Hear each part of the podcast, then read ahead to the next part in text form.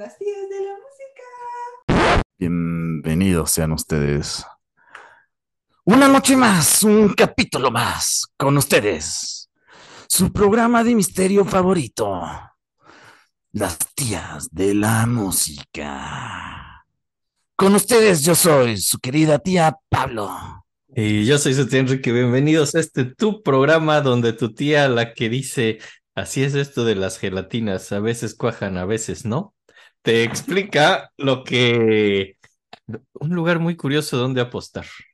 Eh, otra vez, otra vez, Bet Supernova salió en mi auxilio y me dio un gran intro porque creo que ya presiente que me tiene que ayudar y me da mucho gusto que lo haga. Muchísimas gracias, querido. Muchas gracias. Me gustó mucho el de las gelatinas de hoy. Está bueno, ese sí está bueno, ¿eh? Sí. Se me hace curioso que no se nos haya ocurrido. ¿Tú habías oído esa frase? Sí, sí es famosa. ¿Es famosa? Yo no, pero me hizo mucha No, gracia. Es, sí es de viejitos. Ay, Sí, ya, ya es de personas centradas en años. Y es que tú eres una persona muy joven, güey. No se me hace raro que no estés enterado. Soy una persona muy joven, así. No, no soy, no soy parte de esa, de esa gran generación, Este júbilo. de esos, de, de esa generación que todavía le tocó jugar en la calle y, y, le tocó tomar agua de la llave. Exacto. Y esa, e- esa bonita La- generación. La llave está chistoso, ¿no? Yo, yo me acuerdo que antes sí tomaba agua de la llave. A mí nunca me lo permiten. Bueno, sí, pero hervida, así. En casa de mi abuela, ella nos dejaba. Era como, aquí no hay pedo, aquí el agua siempre está limpia. Sí, sí, ahí en particular. Sí, sí, sí, no sé en las demás colonias, en esta no hay pedo. Yo no sé, yo no sé, son cosas que te dicen de niño y asumes como ciertas ya de grande. Dices, no sé. ¿eh? Por ejemplo, a mí creo que me avisaron que antes del temblor del 85 el agua de la ciudad era más o menos decente y que luego se rompieron muchas tuberías. Y dices, pues claro, como se rompieron seguro se ensució el agua. Y luego dices, no sé. ¿eh? Ya, ya- ya no estoy tan convencido de esa explicación. A mí me han dicho que sí depende de colonias. Hay colonias donde tiene mucho cloro, hay otras donde no le echan nada de cloro. Hay y cosas por el estilo, como para que sea más o menos pues, limpio. Porque bueno, sí hay un problema enorme de agua en México. Sí, sí, sí, sí, sí, sí. Y yo, Pero- por cierto, les quería decir que hoy soy muy tía o tío, no sé cuál sea, pero estoy seguro que todos tienen una tía borracha que toma Bacardí y hoy estoy tomando una cuba de Bacardí. ¿Estás solo en la cuba de Bacardí? Eso es algo que, Mira, que yo nunca he aparte hecho, en, ¿eh? en Pachita.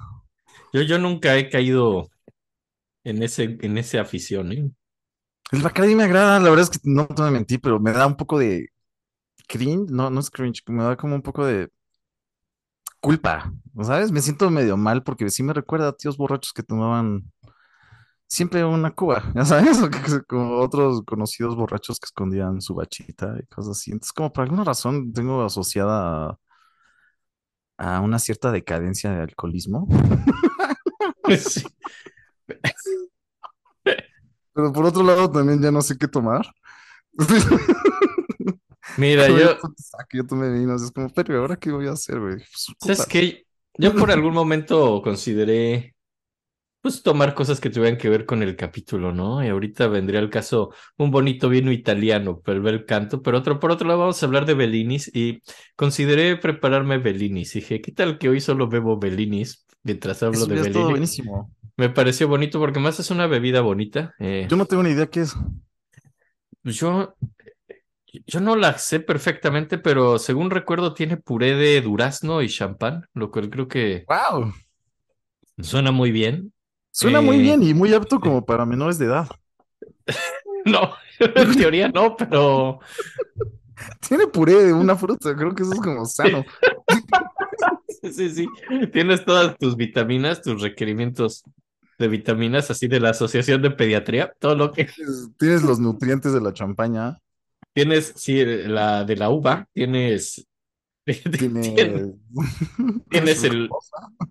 Tienes, tienes esos, esas burbujitas, así que te ayudan a, a, a volverte una persona más más, más consciente de las texturas, que es algo importante en la educación de los niños a la hora de comer, porque no queremos esos niños remilgados que dicen, no, esto no me gusta la textura de tu nata. Dices, güey, A mí me está costando trabajo el- últimamente el chicharrón en salsa verde, güey. porque Pues por gelatinoso. ya ves, ya ves, si tus papás te hubieran dado más champán de niño, No tendré este tipo de problemas.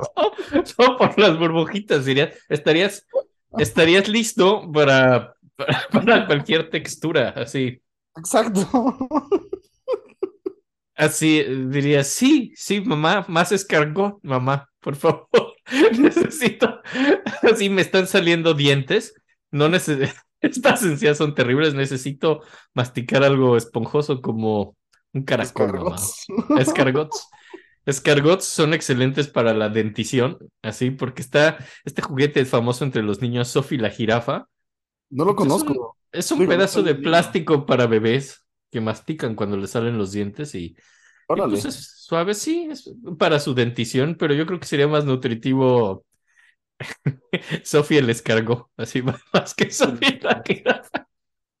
Definitivamente, ¿no? Ajá. Estoy de acuerdo contigo. Sophie, Sophie les cargo. A mí me acuerdo que una vez no pude comer es como caracoles durante como dos años. Dios de mi una- vida. ¿Y cómo sobreviviste eso? Todo fue culpa de un atascón de caracoles. ¿Sabes? Como, no me acuerdo cómo se llama este restaurante español que está por la glorieta de Insurgentes. El Club Español o una madre así, como es un nombre muy claro, que abajo siempre estaba puros porque pues, había banda fumando y jugando dominó. Ajá. Y arriba estaba el restaurante y los platos eran muy grandes. ¿sabes? Pedimos los escargots que era para compartir, pero yo no sabía, entonces me los comí todos. Tengo que admitirte que al final ya me dio asco. Me estaba Sí. comiendo los últimos dos, estaba demasiado lleno y dije, güey, ¿qué estoy haciendo? Esto. Estoy rebasando mis límites y llegué a un punto de asco. Tristísimo. Es que, sí, a mí me pasó con unos mejillones, pero nunca me dio asco. O sea, sí, sí vomité mejillones una vez porque comí más de los que podía aguantar en mi cuerpo, porque comí como tres kilos de mejillones y luego los vomité. Y fue muy desagradable. Perdón, perdón, porque esto es un podcast. No te- que hacer el meme de aquí de, de Malcolm in the Middle, ¿no? El de, ah, el cuerpo humano solo puede aguantar 99 millones. Solo aguanta dos kilos, 900 gramos de mejillones. Solo aguanta dos kilos de caracoles. Así, es, es eso. ¿No, no te recuerda esta escena muy bonita del Monty Python Meaning of Life, así del señor que, que va a comer al final? Monsieur Cusot, ¿cómo se llama? Cusot se llama. Eso me no me olvida. acuerdo. Es un señor que, un, un gourmet gordo que solo le dan comida y cubetas para vomitar. No me acuerdo de su nombre. Es de las escenas más desagradables del cine. Es decir, que, que si algo me da asco es el vómito, así. eh, las otras, e- es asqueroso, huele muy feo, no, Ah, no, no lo tolero y, y perdón por empezar así este capítulo. Bueno, queridos escuchas, no Ustedes-. Ustedes solo querían venir a oír de ópera bonita y, y tienen que escuchar así lo que sus tías han vomitado así. Perdón, así. Queridos escuchas, si les ayuda, yo no vomité porque me operaron de reflujo de temprana edad, entonces. De Su tía Pablo- mucho trabajo. No puede vomitar, es una, es una gran persona con quien compartir el tiempo si les da asco que la gente vomite. Es, es una persona que no vomita. No es mentido, de repente mi cuerpo lo intenta, lo cual pues, puede ser un poco asqueroso porque el sonido sucede, pero hasta ahí llega, nada sube, nada más mis glándulas de saliva empiezan a emocionarse mucho y empiezo a generar demasiada baba y, y es horrible porque no puedo sacar lo que me está matando, sabes, entonces como, ¡ah, me muero! Es un poco chistoso de cierta forma. Ay, pero bueno, me encantan los concursos de comida. Eh, el otro día hasta lo puse en Twitter, yo estaba fantaseando con, con que Alma Mahler siguiera viva, pero que de pronto me, me dije, ¿qué pasaría si Alma Mahler siguiera viva y tomara un giro redneck? y siguiera con esta onda de que le atrajeran los hombres exitosos en su campo y muy talentosos. Pero, Pero- como sin envejecer, ¿no? Sí, sin envejecer. Un alma joven, un alma más joven en esta época, pero que tomara de pronto un extraño giro redneck y me la imaginé, empecé a fantasear. Estaba sonriendo mucho porque estaba aburrido y empecé a hacerme una fantasía de Alma Mahler enamorándose de Joey Chestnut, que, que es, no sé si lo ubican todos, Joey Chestnut es el, el actual campeón del concurso de comer hot dogs. De, de, el ¿Por qué sabes eso? Pues porque perdió Kobayashi y Kobayashi fue el campeón por años y Joey Chestnut es quien lo derrotó y come como unos 70 hot dogs en 12 minutos. Y yo dije, pensé de que un alma mal redneck estaría muy atraída por eso. Porque es un hombre muy exitoso en su campo. Estaba como fantasía. ¿Sigues a los comedores de cocho?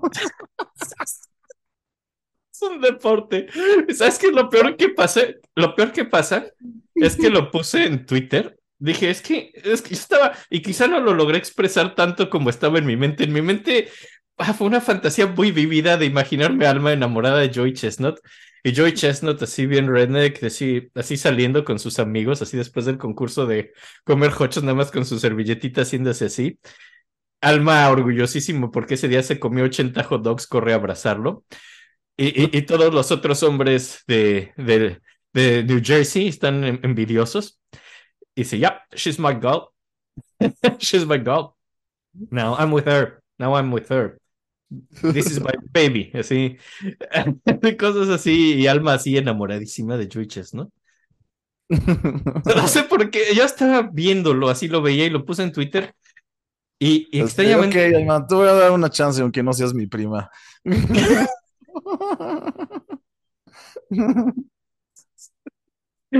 Así, y Alma así en uno de sus momentos, digo, una mujer muy libre, muy independiente, pero en un momento de tratar de ser una especie de ama de casa, así compra hot dogs y trata de cocinar así, pero no puede cocinarlos a la velocidad que el otro güey se los come, problemas domésticos. Eh, domésticos con Alma Mahler. y, pero el caso es que, que, que empecé a explicar esto, tenemos un amigo que, que iba con nosotros en la escuela, es un compositor famoso ahora, eh, Rodrigo Valdés. Ah, claro, no sé si nos escucha, pero si nos escucha, un saludo. Un saludo, pero algo puse de esto. Felicitaciones. Eh, sí, pero además Rodrigo, además de ser un gran compositor, me parece que es un seguidor de los comejochos, porque algo escri- escribí sobre mi fantasía de Alma y, y, y Joey Chestnut. Dijo, sí, pero ¿cómo olvidar al gran Kobayashi? Y dije, ¿cómo olvidar al gran ¡Ay, no! Kobayashi? En efecto, Hay más gente que sabe de eso. porque Joey Chestnut es un campeón actual y come objetivamente es mejor que Kobayashi, come más hot dogs que Kobayashi, por eso le quitó el título, pero no sé, los que tenemos esta nostalgia del Y2K, así de los 2000, recordamos con mucho cariño a Kobayashi comiendo hot dogs en Coney Island. Wow, oye, pues no sé, una fel- felicitaciones a, a Chestnut. Bien hecho. Que- Creo que debemos de salir de este intro. Ahora sí no tuvo ni pies ni cabeza. Pero ha sido informativo, que de eso se trata nuestro programa. So- solo se trató de comer en exceso. Esto hubiera sido más adecuado en el de Rosin. En fin. En fin, perdón, no, no sabemos lo que hacemos. Eh, Todo chiquito. está chitito. No, está chiquito.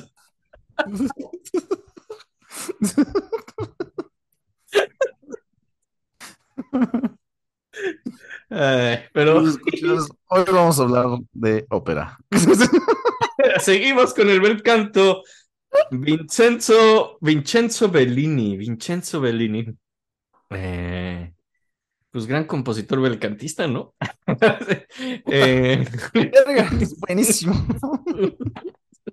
sí, De los favoritos. de los favoritos de los fans del bel canto. Eh, bueno, pues- bueno, pues vamos a empezar porque es un programa largo y creo que ya nos tuvimos como 20 minutos así de jojojo, jajaja. Ba- Basta, ¿no?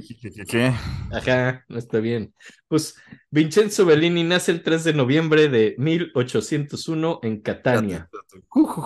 Perdón. ¿Qué es Faltaba una, faltaba una, faltaba, Faltaba una. Muy bien. Cuatro, carajo. Ok, sí, está bien, así por coherencia.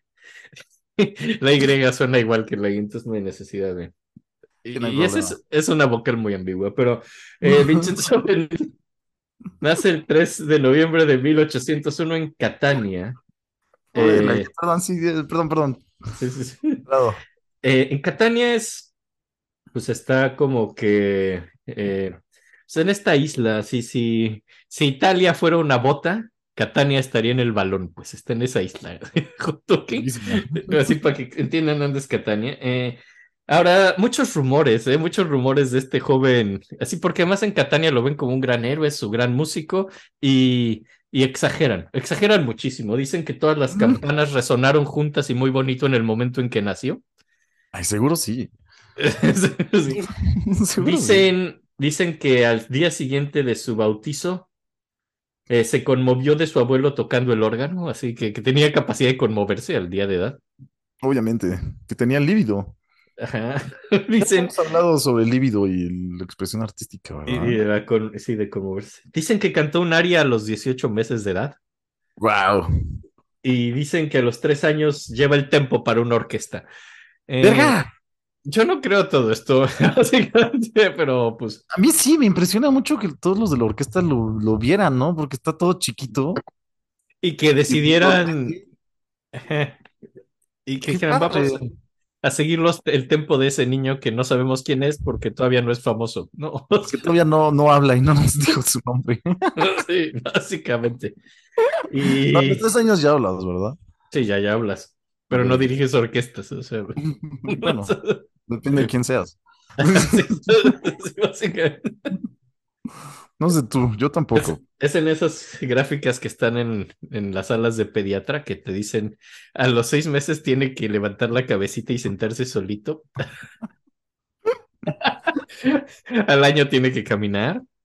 Entonces, tiene que empezar a comer comida sólida diferente, así como a los ocho meses. A los tres años tiene que dirigir una orquesta y,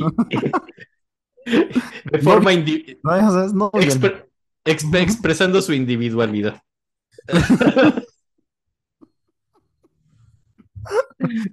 Wow, pues muy impresionante hasta ahorita. Muy impresionante. Le llaman el cisne de Catania. ¿Ok? Buen nombre. Es un gran nombre, es, es algo excelente que poner en una, en una tarjeta de presentación. Vincenzo. Bendini, cisne de Catania. Eh, cisne, ¿no? Sí, no era, un- era una persona, por si se están imaginando que era un cisne. Quiero aclarar que era una persona, ¿ok? Ningún cisne, ningún cisne va a dirigir una orquesta a los tres años. Esto es, esto es solo un nombre, o sea, quiero que piensen que es un ser humano porque sí lo era, no, no era un cisne, eh, aunque le decían el cisne. sí, no sean tan literales, ¿ok? Eh,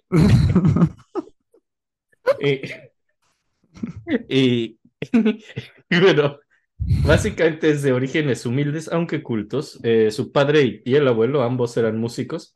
El abuelo era Vincenzo Tobia Bellini, compositor y organista del Príncipe Viscari en Catania. O sea, era un buen músico su abuelo. Um, Ok. y, y tenía en el palacio donde trabajaba había mucha cultura, había mucha música. Y además era un lugar de reunión para los, para los masones. Y en las juntas Ah. masónicas el abuelo hacía música, aparentemente. Chido. Y es como pues su principal influencia musical su abuelo. El papá también era músico. Se llamaba Rosario Bellini y era menos famoso que el abuelo. ¿Habrá sido, era, era masón? ¿no? Lo sé, no, no leí que fuera masón. Tal vez ahí era el problema, ¿no? Que no era masón. Ajá, y el abuelo sí, entonces era como, ay, güey. Ay, sí. no. Así que oso. Así, pero. Qué oso. pero es mi abuelo que sí era masón.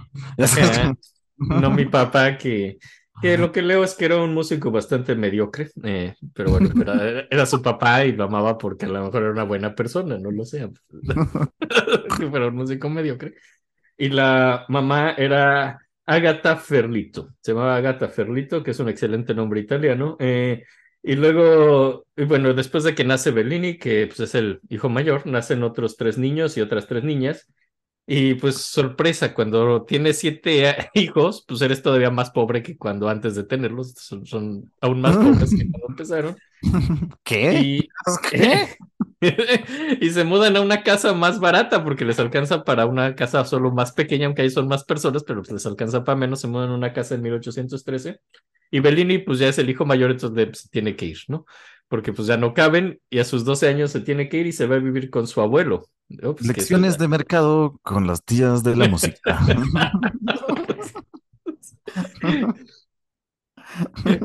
es, una... ¿Qué pasa? Así más hijos, menos dinero, así. A mayor consumo.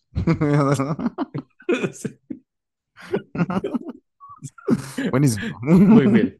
Y se muda con su abuelo, eh, pues, lo cual acaba siendo bueno. Y también había otra persona aquí en su casa, un, un hermano de la mamá, se llamaba Vincenzo, igual que él, se llamaba Vincenzo Ferlito. Y era, y esa la persona, gran parte de lo que sabemos de la vida de Bellini es por sus cartas, y gran parte de esas cartas están dirigidas a su tío Vincenzo Ferlito. Eh. Aquí, sí, ahora, la cosa es que este güey, bueno, al parecer le escribía en particular a él porque era como la persona más alfabetizada así de la familia, entonces él le leía las cartas a todos y era el punto, Ah, pero sí, digo, eso, eso tiene mucho sentido. aunque ten al parecer lo quería mucho, ahora el problema con este güey, con Ferlito, es que con el tiempo trata de dejar muy bien, que se vea muy bien la historia de este güey. Entonces, pues falsifica cartas, las que no le convienen las borra. Entonces, pues por eso a lo mejor uno tiene ideas como de que dirigía una orquesta a los tres años. Es la porque, segunda vez que vemos eso, ¿no? sí, porque tienes un tío que le gustaba exagerar, inventar y borrar cosas que no y, y Que ocultar por lo errores. visto lo decía de una forma muy convincente. Es que era italiano y le hacía así con la mano. Contaba los deditos y dices, bueno, pues sí. Estaba los deditos haciendo un- como una gota de agua y decías, verga, pues güey. Pues, pues sí. O sea, no mames. Ajá. Qué Y cosa. sí, lo decía con, un, con una pasión mediterránea latina que, que pues no te quedaba más que creerle, ¿no? Obviamente. Entonces, Vin- Vincenzo Ferlito, pues gran importante, gran persona muy importante en la biografía de Bellini, pero no, no muy confiable, lamentablemente. Porque luego no hay muchas otras fuentes, eso es la- lo grave, ¿no? Eh, Pero bueno, el caso es que, eh, pues con el abuelo, digo, yéndose a vivir con el abuelo, se acaba ayudándole en su música porque aprende mucha música y pues lo querían muchísimo. Era un niño muy bonito, muy, muy bonito. Ya dijimos, Rossini también era muy bonito, Bellini era muy bonito, toda esta gente es muy Curioso, ¿no? bonita. Pues no, porque es Italia, la gente es muy guapa creo- Bueno, pues eh, yo no yo nunca he ido a Italia. Bueno, pero has visto italianos, He visto italianos, has visto el mundial, son, he visto el mundial. son, son gente muy guapa, son muy atractivos. Sí, es cierto, sí, es cierto. Entonces, pues es gente muy atractiva. Entonces, pues era muy guapo, ¿no? Era Bueno, un pero era muy atractivo guapo. para gente atractiva, pues. Bueno, imagínate qué atractivo era que a los italianos les parecía muy atractivo, así, más allá de atractivo. Era guapísimo. De hecho, y, y de niño, pues le decían apodos así, de, de- por su nombre Vincenzo, le decían Vincenzudu, ese es uno, Vincenzudu, así como "Ay, Vincenzudu, Vincenzudu, otro era, le quitabas el Vin y solo era Nzudu, ese es otro apodo, Nzudu, y otro, padre. no, y el otro es que sigues mejor porque de Vincenzudu le quitaron el Vincen y solo quedó Nzudu, y luego al Nzudu le agregaron otro Dutsu, entonces dice Nzudutsu. Nzudutsu, así le decían de cariño. Yo, yo creo que era bien bonito, yo creo que era muy bonito porque si lo ves es.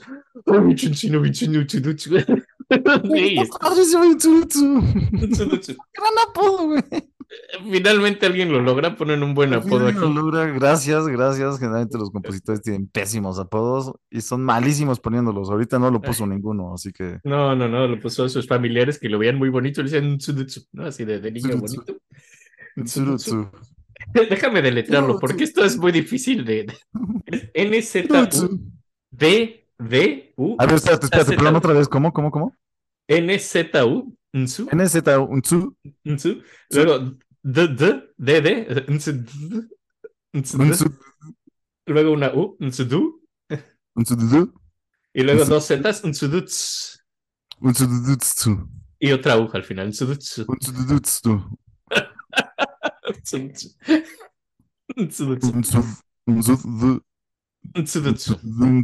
Es el problema faltan, faltan vocales ahí, pero en, en fin. No, me faltan vocales, más bien hay que saber cómo.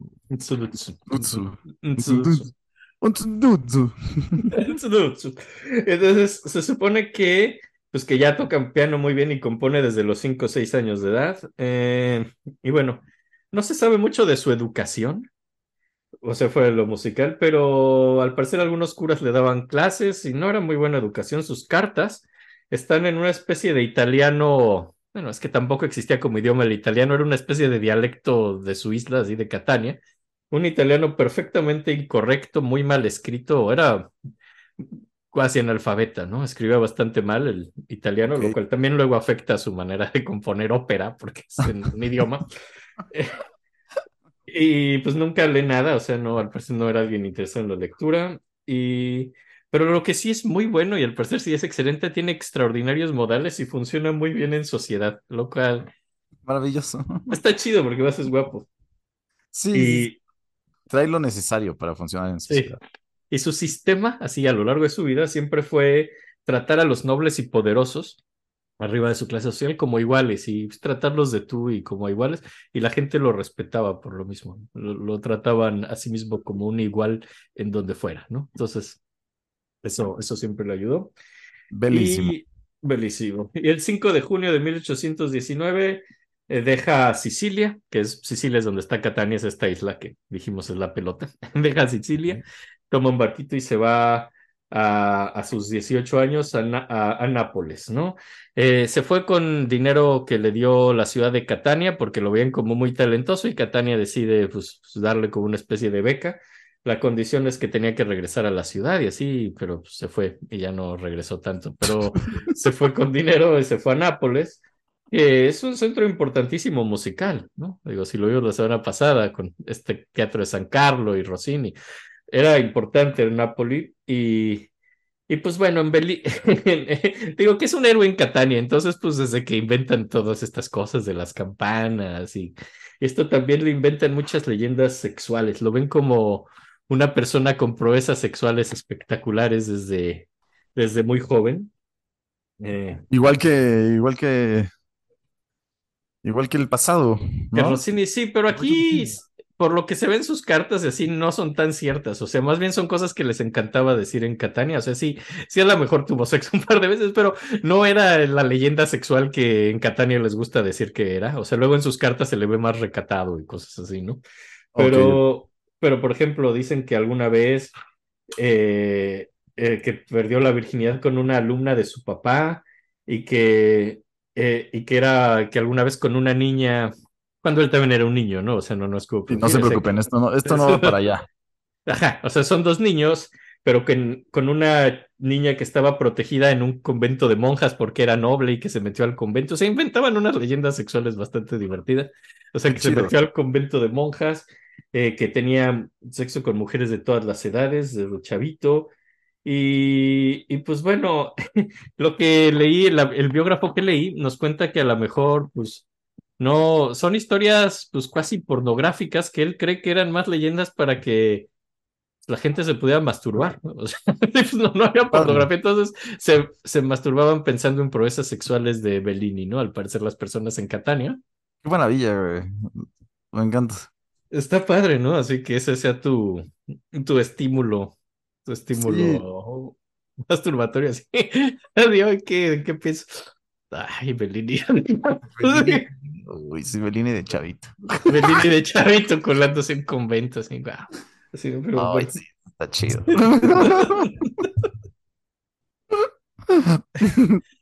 sí, pero,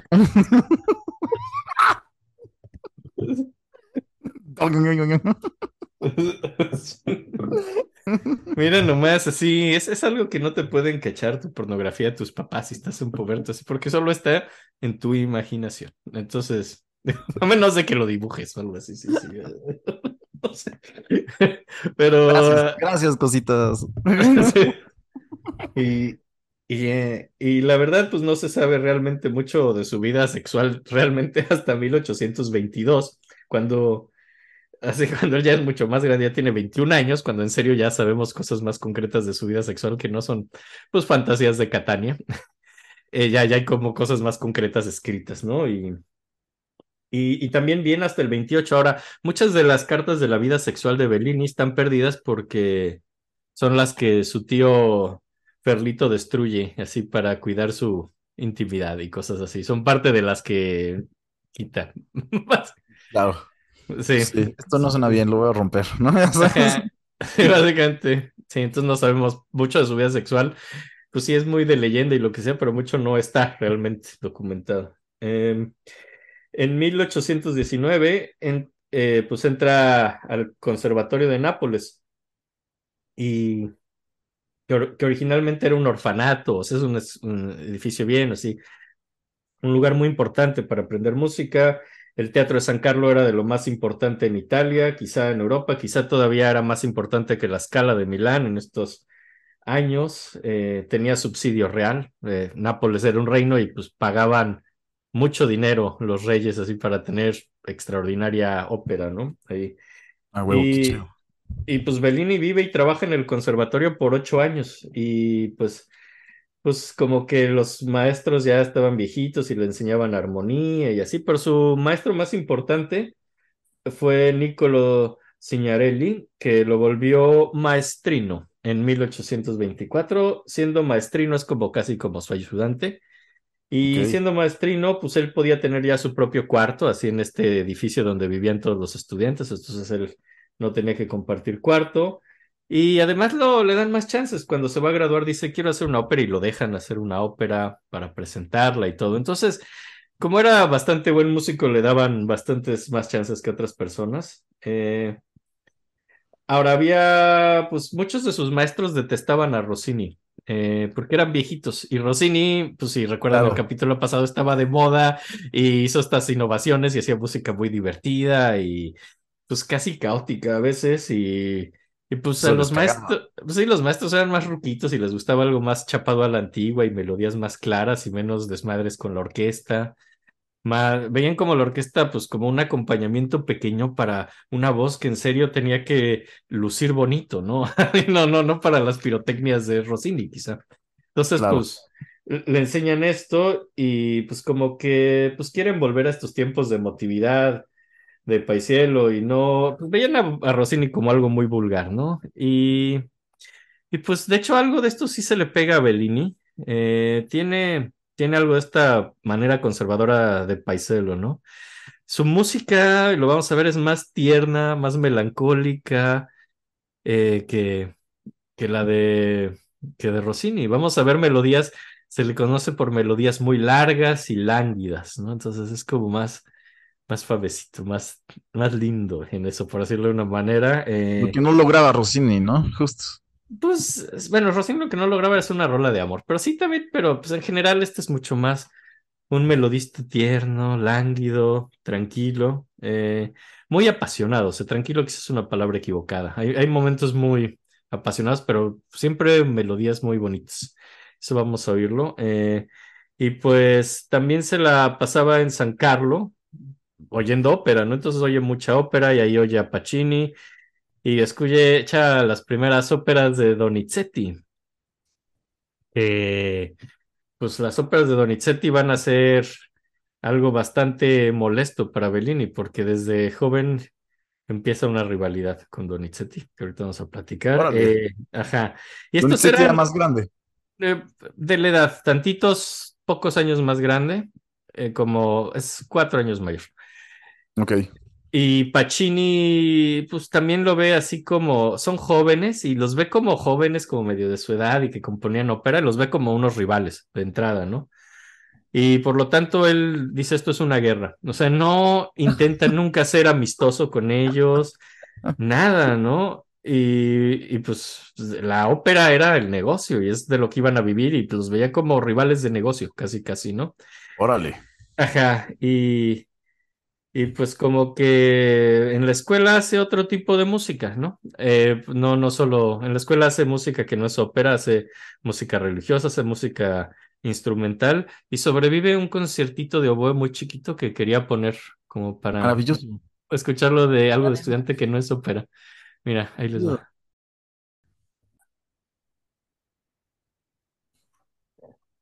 ¿Qué tal? Muy bonita, ¿no? Está linda, sí.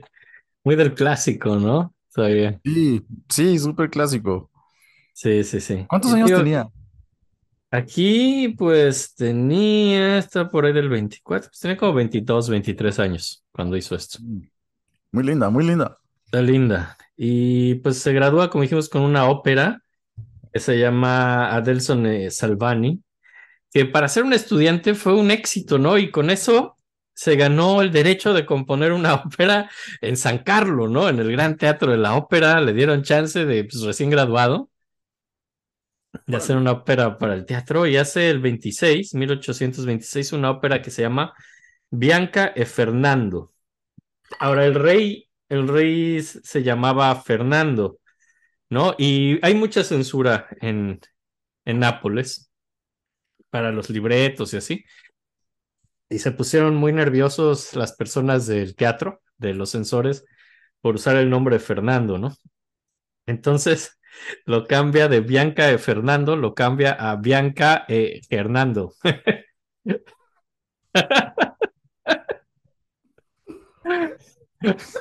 Me encanta.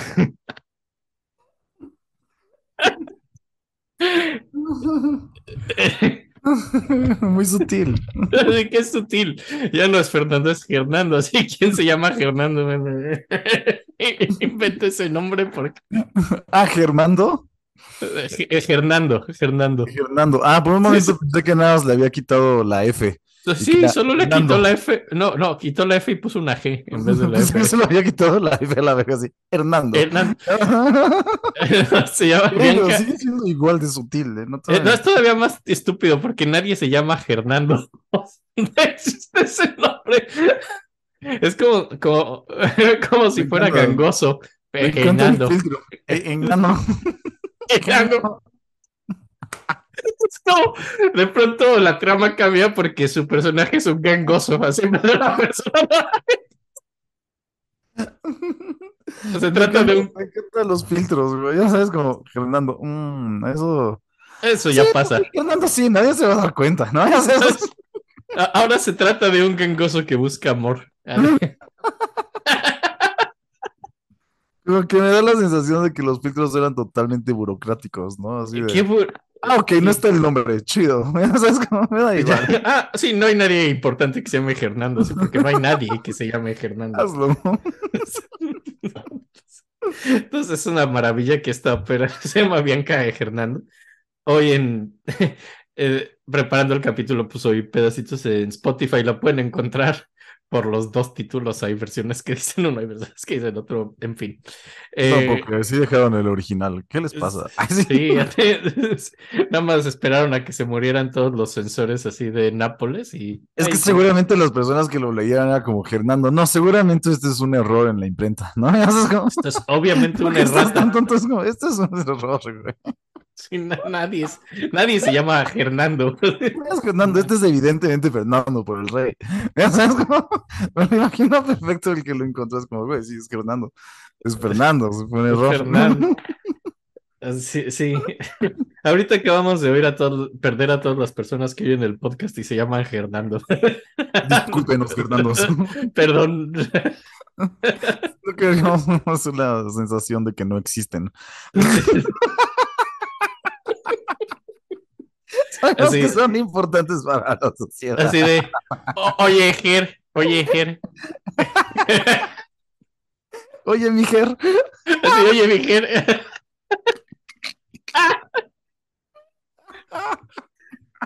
Y luego están las, las chicas fresa que se llaman Hernanda, ¿no? Así. la. Ajá, de, Güey, güey, fuimos al antro. Estaba la Steffi la Ger y yo. Ah, fue, fue nuestro amigo Ger. No, no, no, no, no. Hernanda. No, Ah, Hernanda.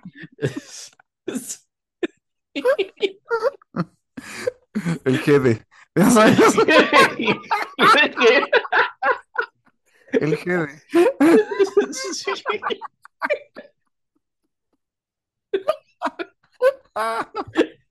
No, discúlpenos, por favor, Hernando.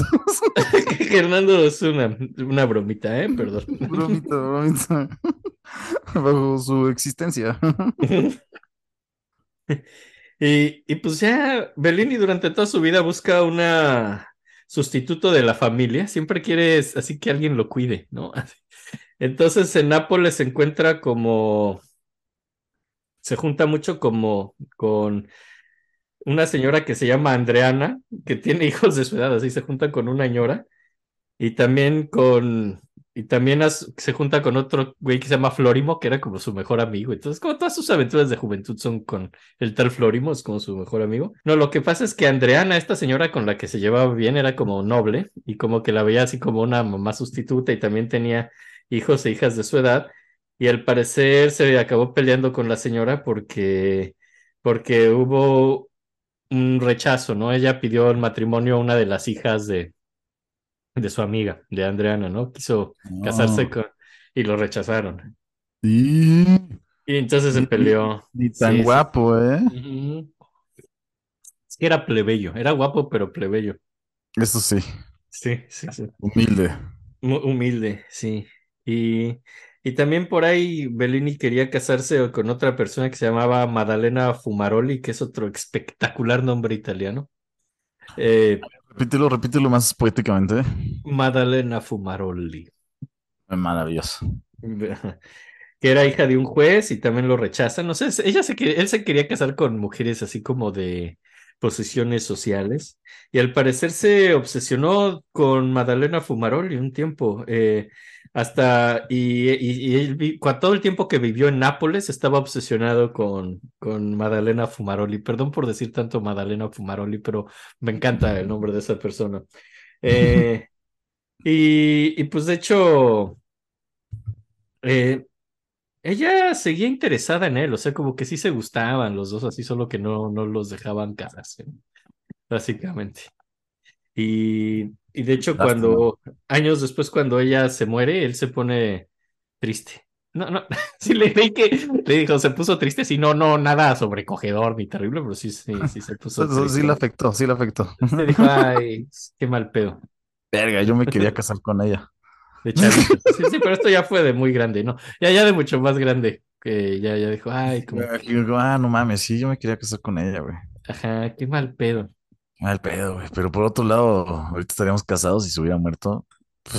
chance fue mejor. Ay, sí, chance fue para Fue para Ahorita estaría más triste. Güey, estaría muy triste de que se murió mi esposa, no una tipa de hace años. Eso es mucho más grave. Sería un viudo. No, no, no, sí, sí, sí. Que descanse en paz. Así el besito al cielo de, mira, por ti.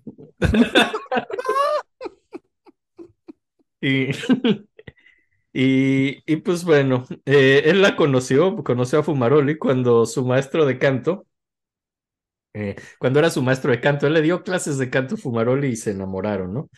Eh, Sí, y de hecho lo corrieron por, eso, porque sí lo corrieron de darle clases, pero seguían su relación, ¿no? Con cartas en secreto y así, ¿no? Eh, y de hecho, como que, pues como que con sus primeras óperas que empezaron a ser exitosas, es con lo que, pues quiere casarse, ¿no? Es que dice, pues es que le voy a decir al juez que, pues que mis óperas son chidas y tengo éxito y así sí me va a dejar, ¿no? Pero pero pues lo rechazan porque pues sí, o sea, sí le fue bien con la de Hernando y todo esto, pero pues era pobre y principiante, ¿no? O sea, tampoco era el gran compositor todavía y pues lo rechazaron. Eh, Sí.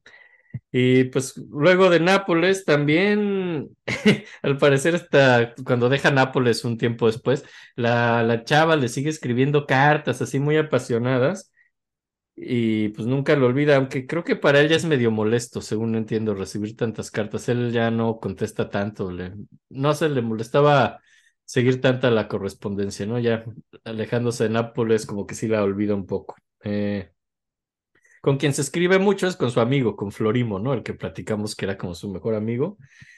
Y pues toda su vida son amigos y de hecho Florimo se quedó en el conservatorio después de estudiar ahí consiguió trabajo ahí y acabó volviéndose el conserje del conservatorio y toda su vida estuvo en el conservatorio de Nápoles, Florimo, y toda su vida se escribieron, ¿no?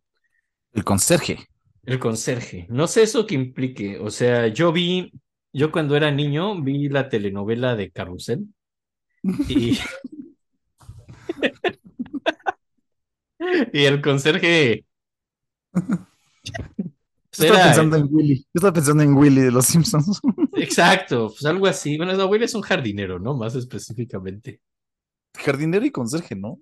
También es conserje, pero pues, es parecido a lo que hacía el señor de Carrusel. Así como que, pues, si había una pared que pintar, la pintaba. Eh, si había, pues, la campana para que entren a clases, la tocaba. Así. Entonces, pues, a lo mejor así era Florimo, ¿no? Así como que el señor que se encargaba de todo un poquito en el concert. Claro, ¿no? O sea, bueno, me refiero como estudió ahí. ¿Qué era Estudió conserje ahí. en esa época? Me me quedo con la duda, ¿no? Me imagino que es algo más allá, ¿no? Que, que, que... Sí, no, si no, bueno, no sé la verdad, pero ¿por qué quieres como un profesional de conserje en, no sé? Es buen punto. Yo creo que pueden encontrar una persona O sea, creo que sería un poco caro para la escuela. Sí, sí, porque seguro exigió un sueldo de profesional, ¿no? Claro, ¿no? Porque era un profesional. Lo era. Ni sabemos qué hacía, pero estamos admitiendo que sea muy, muy bien su trabajo. Tal vez tenía ciertas posibilidades distintas, como mentales. Ya basta, Era- ya basta. Era, era como el bellboy, así como que... Exacto, ¿no? No puede ser, no sé, no sé, no sé. Bueno, el- era el concierto. Todavía era su, era su amigo, ¿no? Y no sabíamos. Por favor, si escuchas, si alguien sabe qué significa conserje en esa época, traten de esclarecer nuestra. Ahora, hay, hay una carta muy divertida porque años después, vamos, digo, dando un pequeño spoiler, eh, va a haber una mujer muy importante en la vida de Bellini que se llama Judita Turina, de quien está enamorado, y cuando le escribe muy feliz a, a Florimo, que, que, que está enamorado de Judita Turina y que quién sabe qué, eh, eh, eh, Florimo decide hacerle un chiste soez y vulgar, ¿no? Así le manda una carta diciendo, jaja, seguro te dejó flaco. Así, ¿no? Eh, Esa broma existe desde hace años entonces, güey. sí, sí, sí. No lo puedo Y- creer. Así es. El sentido del humor del Florimo dijo, ay, seguro la ayudita turina te dejó bien flaco. Así, ¿no? Así. Y... Pero el problema es que se ofendió mucho. Ah, sí. ¿Qué era? ¿Por Sí, qué? se ofendió. Se, se ofendió de que estuvieran hablando así de la mujer que amaba y, Mm, y, y contestó algo que, que quería leer porque me pareció chistosa la respuesta de. Bellini. Dice, yo creí que el corazón de mi único y más querido amigo estaría, estaría preparado para recibir las confidencias de mi corazón, pero después de tu insultante respuesta, ahora sabré cómo debo comportarme y dejaré toda esperanza de considerarte mi amigo en el completo sentido de la palabra. Es verdad, no dudo que me quieres mucho, pero tu comportamiento sin bases es dirigido a mí solo como un capricho. Es muy cruel y poco amistoso. Suficiente. Piensa lo que quieras. Yo hice mi, mi trabajo como amigo. ¿No? Entonces, Dios, sí lo Se ofendió mucho se lo ofendió mucho. por vulgar. Sí, por decir eso, de seguro te dejó bien flaco. Por vulgar. Por No. vulgar. Así por, por ñero, ¿no? Así, Vulgar, güey, por ser vulgar, sí, sí, sí. Aquí, por favor, aprendan a respetar a las mujeres y a las parejas de sus amigos. Sí, no, no, no, esa no es la respuesta correcta, estoy enamorado. Si, si algo pueden llevarse de este capítulo, queridos sobrinos, si sus mejores amigos les dicen que hay una mujer o un hombre, digo, no sé, depende de quién sea, a quien aman y respetan, no, no, no digan seguro ya te dejó bien flaco, Me dejó bien chupado. ya te dejó chupado. Eh, eh, pues bueno, sí. Qué chistoso que por vulgar lo mandaron a la verga. sí. Por eso, por eso te digo, todo el mundo habla de, de, de Benini como las gran proezas sexuales y eso, pero realmente era más remilgado, ¿no? Así no, no le gustaba.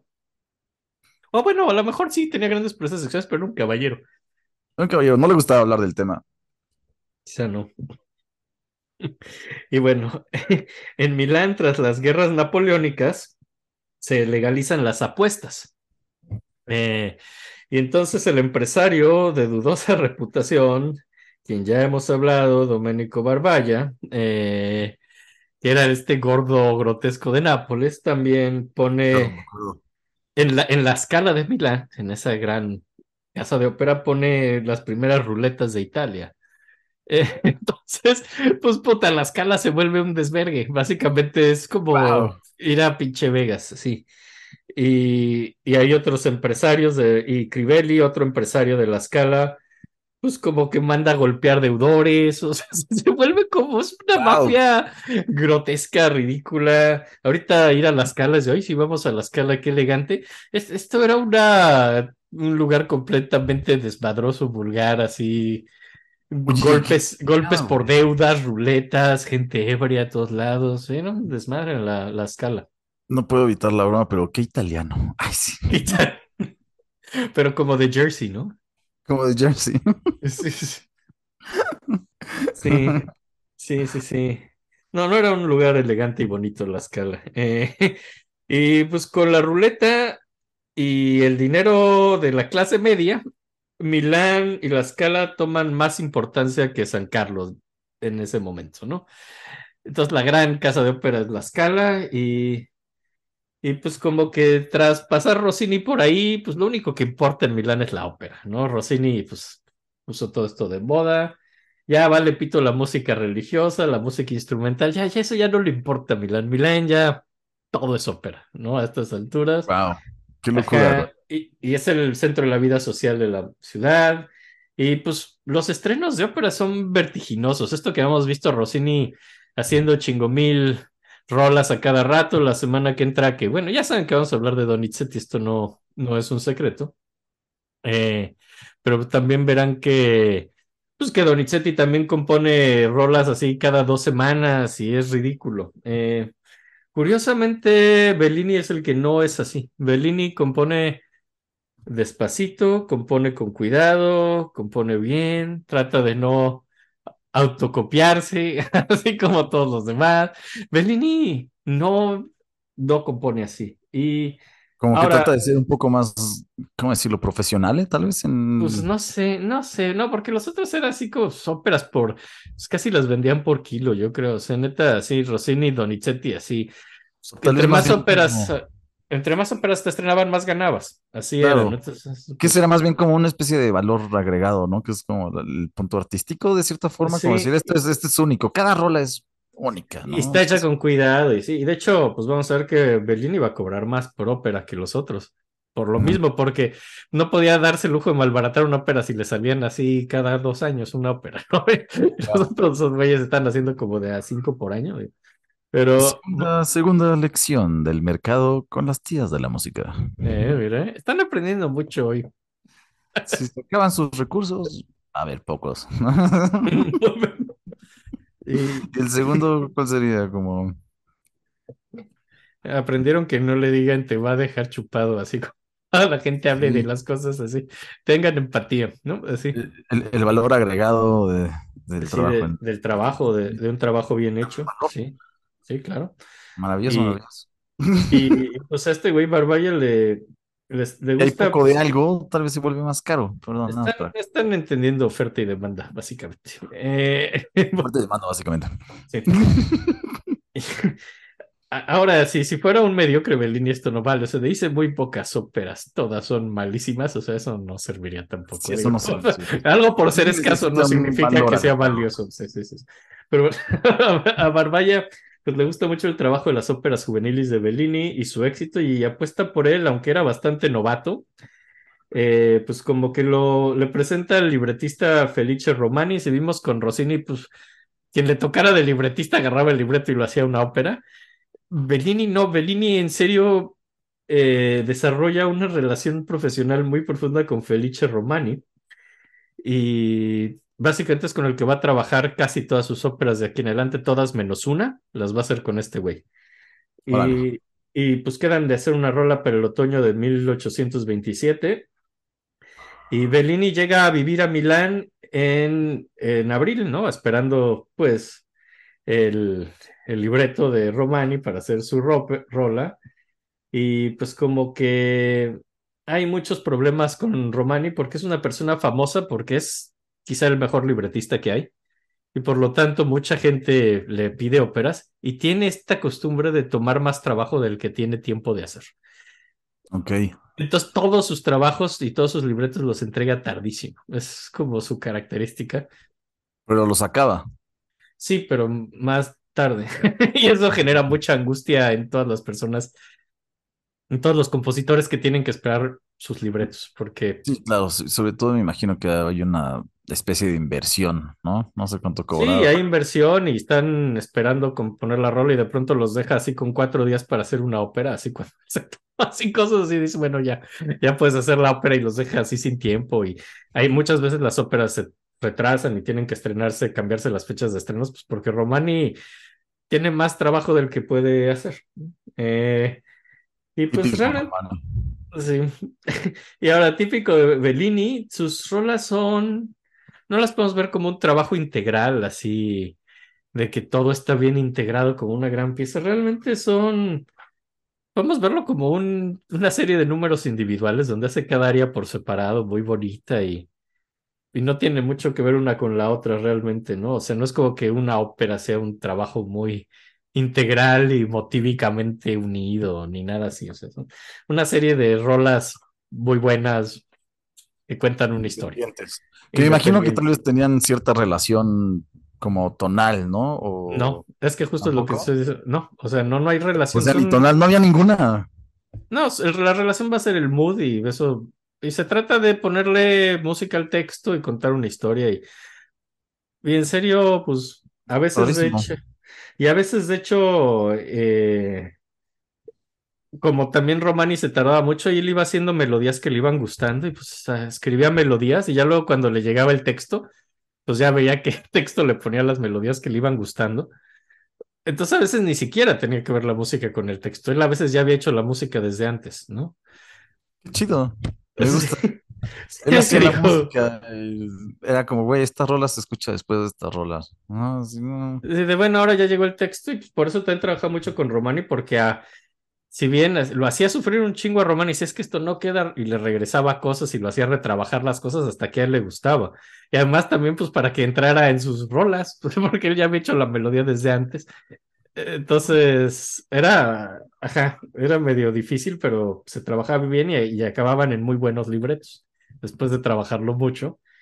Y pues como que pues no hablaba bien italiano eh, Bellini también, entonces pues por eso necesitaba que Romani le ayudara mucho, ¿no? Y también por eso su música a veces es raro cómo mete a veces frases, a- no, no está a veces bien dicho lo que está en sus libretos, no está bien en italiano, no están bien los acentos, porque él no hablaba bien italiano, él tenía su dialecto de Catania y pues el italiano pues ahí más o menos, o sea, tampoco es que fuera, Nunca lo dominó. no, Órale. nunca llega a dominar perfecto el italiano. Sea, sí era un huevón con, con, con, con la letra, ¿no? Con, con... Pues más que huevón con letra, pues, no sabía hablar bien italiano, no era su idioma, o sea, Se me hace chistoso que nunca quisiera como, pues estudiarlo y volverse como bueno en eso, pero tampoco, no sé, supongo que tampoco era su interés, ¿no? Era como, güey, pues yo compongo chido. sí. Y a veces pues es raro cómo salen las rolas, pero, pero bueno, realmente el que ayudaba mucho para eso era Romani, ¿no? Que era el que se encargaba de que estuviera bien en italiano, ¿no? Si fuera Rossini solo, digo, Bellini solo sería un desastre, así el texto, ¿no? Eh, escribía muy mal, ¿no? Y pues como que, pues como que su, su música estaba como basada un poquito ya romántica, pero muy todavía clásica. Es como un poco conservador Bellini, más que Rossini en muchas cosas. Eh, ah, finalmente la primera ópera que hacen en La Scala, que es la que Barbaya le tuvo fe, es la de... Tlaxcala no existe. ¿No? Ah, era una broma de Tlaxcala, perdón. Ah, Nada, te entendí. Una disculpa a todos. por Una disculpita a todos. Pero la, la primera rola de la escala es Il Sobre Pirata. todo, ¿no? sobre todo a todos los germandos de, de Tlaxcala. En los Hernán. En que se sienten muy incluidos el día de hoy. Pero hace la de Il Pirata, que es un enorme éxito. eh, como que usa bien la orquesta, usa. Pero el gran chiste es la voz, es sumamente expresiva. eh, y pues es como. Se vuelve loca la escala contra esto, esto, y pues gran aplauso enorme. Y pues dice que llora convulsamente ante el aplauso, se emociona muchísimo de que sí, sí, cuando sale a recibir el aplauso llora mucho. Y vamos a poner un poquito de El Pirata. Oye, y nada más una duda que digo, supongo que nos vamos a dar cuenta ahorita, pero por ejemplo, toda esta onda de como lucirse de los cantantes y Sí, esto sigue siendo una sí, parte sí, sí, sí, sí, definitivamente es, es bel canto y el centro de todo esto y el centro de toda su música es los cantantes y que los cantantes se luzcan y los cantantes, si, si bien Bellini ganaba dinero esto, los cantantes ganaban muchísimo más y la gente estaba interesada en ir a ver a sus cantantes favoritos, más que, digo, ya Maravilloso. la, la composición y la pieza, pues sí era algo chido que ver, pero todo el mundo quería ver a los cantantes, era lo interesante y todo giraba en torno a ellos y, A huevo. Seguimos o con sea, mismo. sí, ¿no? sí, sí hay mucho lucimiento, sí, es muy espectacular, aunque como que él trata de hacer melodías más bonitas, no es pura pirotecnia como Rossini. Es que justo como lo que hemos escuchado hasta ahorita y más o menos de lo que hemos platicado de su lenguaje, me daba una sensación de que era un poquito menos floritura, así como... Lo es, eso, pero de todos modos es muy lucido y es muy virtuoso de todos modos, ok. pero con un sentido más melódico, entonces... Lúcido, lúcido. Lúcido. Ah, es ambas. Es ambas. Ahí les va.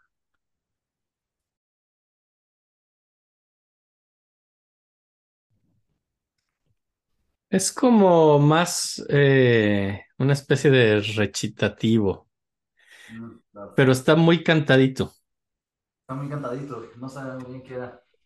Sí, sí, esta no es como de sus superarias, pero para que es así como de todos modos, incluso en los recitativos sí logra. Espérate, hay que poner esto, ¿no? Está, está grabando. ¿What? Creo que nunca le paré, entonces. Ah, ok. Qué maravilla. No, es, es que sí, también, la verdad es que yo no, pues todavía no sé mucho del tema, güey, como... Va a haber arias no después. sonaba- ajá, no me sonó tan aria, pero tampoco... Van a ver, van a ver áreas pronto, pero esto es nada más para que veas. cómo Incluso en los recitativos tiene momentos muy pues, virtuosos, ¿no? Incluso los recitativos tienen Sí, cosas ¿no? dificilísimas de cantar. Sí, no es, no es nada sencillo de cantar, pero sí es como dices, es, es muy emotivo, muy, muy, muy melódico, ¿no? Como muy... Sí, Sí, entiendo por qué quieres decir tranquilo, pero no es la palabra, ¿no? Es como... tranquilo, sí, pero no es tranquilo, es, so- so- so- es es muy sobrio. sobrio. Es muy sobrio, sí, es muy sobrio. Tampoco creo que sea la palabra, pero por ahí llegará en algún momento. Pero por ahí va, sí. Y pues es un éxito esta rola, te digo que a la gente le gusta mucho, llora en el escenario, y esto le abre todas las puertas de la aristocracia de Milán, y luego también de Génova, eh, como que luego empieza a dedicar sus áreas a las señoras aristócratas, entonces le dan regalos, empieza como a aprovecharse de estas cosas, Verguísima. y, ajá, y como que luego escoge a otra familia sustituta, así en Milán. Eso de que le gustaba que lo cuidaban, escoge a, a Francesco y Mariana Polini, que Francesco era un alumno de Mozart, de hecho, que era un pianista, había sido alumno de. Mozart, sí, Polini. Había sido alumno de Mozart, eh, ya estaban en sus sesentas, ¿no? Ya estaban más grandes y no tenían hijos, entonces como que se vuelve como su hijo adoptivo. Ah, Entonces, entonces están pues estos señores ahí como cuidándolo. ¿Pero por Y qué? ¿Por qué, por qué en su familia no? O sea, me refiero, sí tiene familia. sí, pero, ¿Por pero pues como, pues porque está lejos de Catania, no está cerca de casa, entonces, y le gusta que lo cuiden y lo mimen, ¿no? Entonces, ¿Por qué no se los llevó? O ya sabes, como vénganse, güey, como... sí, sí, no, pues ahí tenía su familia, pues estaba muy lejos, esto era pues en Sicilia, en la isla, y estaba hasta. Milán, y pues, pues lo cuidaba, ¿no? Y de hecho, como que los visita a diario, y de hecho se va a enfermar, y son estos ruquitos los que lo cuidan cuando está enfermito. Qué bonito, güey. Sí, es lindo eso. Eh, y en abril de 1828 conoce a Judita Turina, de la que platicamos lo de la carta a la que lo dejó chupado, según este güey. Entonces, conoce- El spoiler de hace rato. Ajá, el spoiler de hace rato es para estos que que aquí conoce a Judita Turina en Milán, que es una mujer eh, que tiene mucho dinero y que es una mujer casada, ¿no? Y por eso el, el tío rompe estas cartas, porque era una mujer casada, ¿no? Y es con, con la que Ah. tiene un gran amorío. Y pues ya se conocen en abril, en septiembre ya tenían una relación que dura años, van a estar juntos cinco o seis años. Oye, ¿y ella con su esposa, con su esposo también? De hecho, es que no, no se amaban con el esposo, era de estos matrimonios medio por conveniencia. Ok. A él también le valía madres. Eh, no, Ah, él, también tenía sus amantes y así.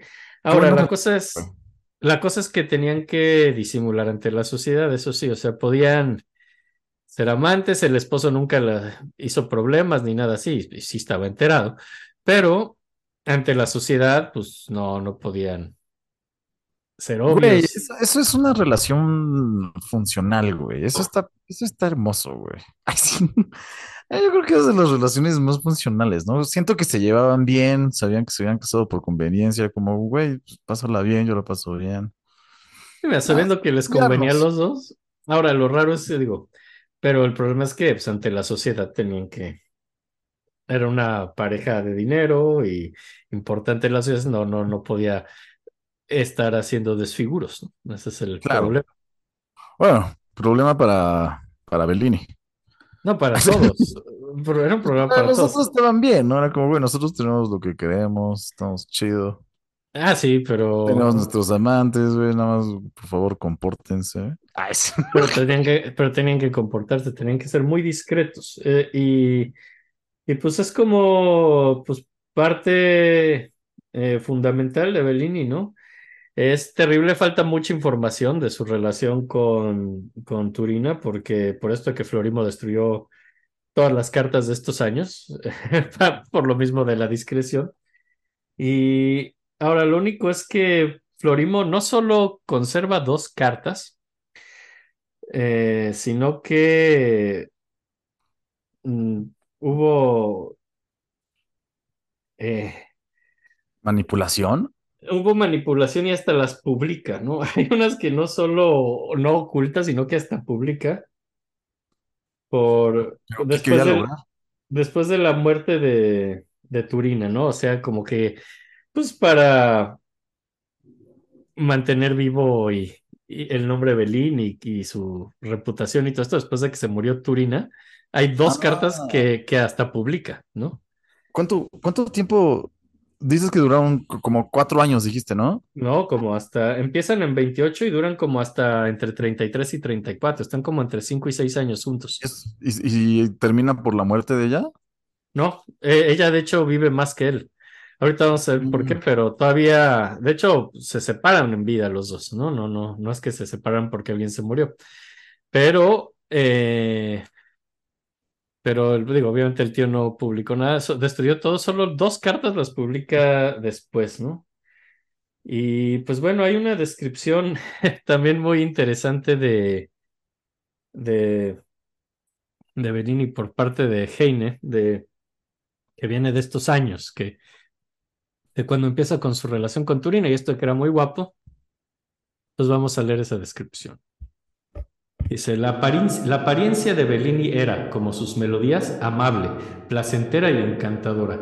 Una figura perfectamente proporcionada, una cabeza cuya frente podía haber correspondido al pensador más profundo, mientras que sus rizos eran finos y rubios, su mirada clara y franca, su nariz afilada y sus labios llenos, capaces de todas las expresiones. Le daban un aspecto más encantador de lo que cualquier persona bien parecida podría desear. De ninguna forma su apariencia corresponde a la idea usual que se tiene de un siciliano. se veía tener más bien a un descendiente de uno de esos hijos del norte que han aceptado asilo en su nativa isla y que han intercambiado voluntariamente los bosques de pinos por los campos de naranjas. Entonces, básicamente empezó diciendo que, que Bellini era muy guapo y luego acabó siendo racista. Eh, Que Bellini es el que tienes atrás, ¿no?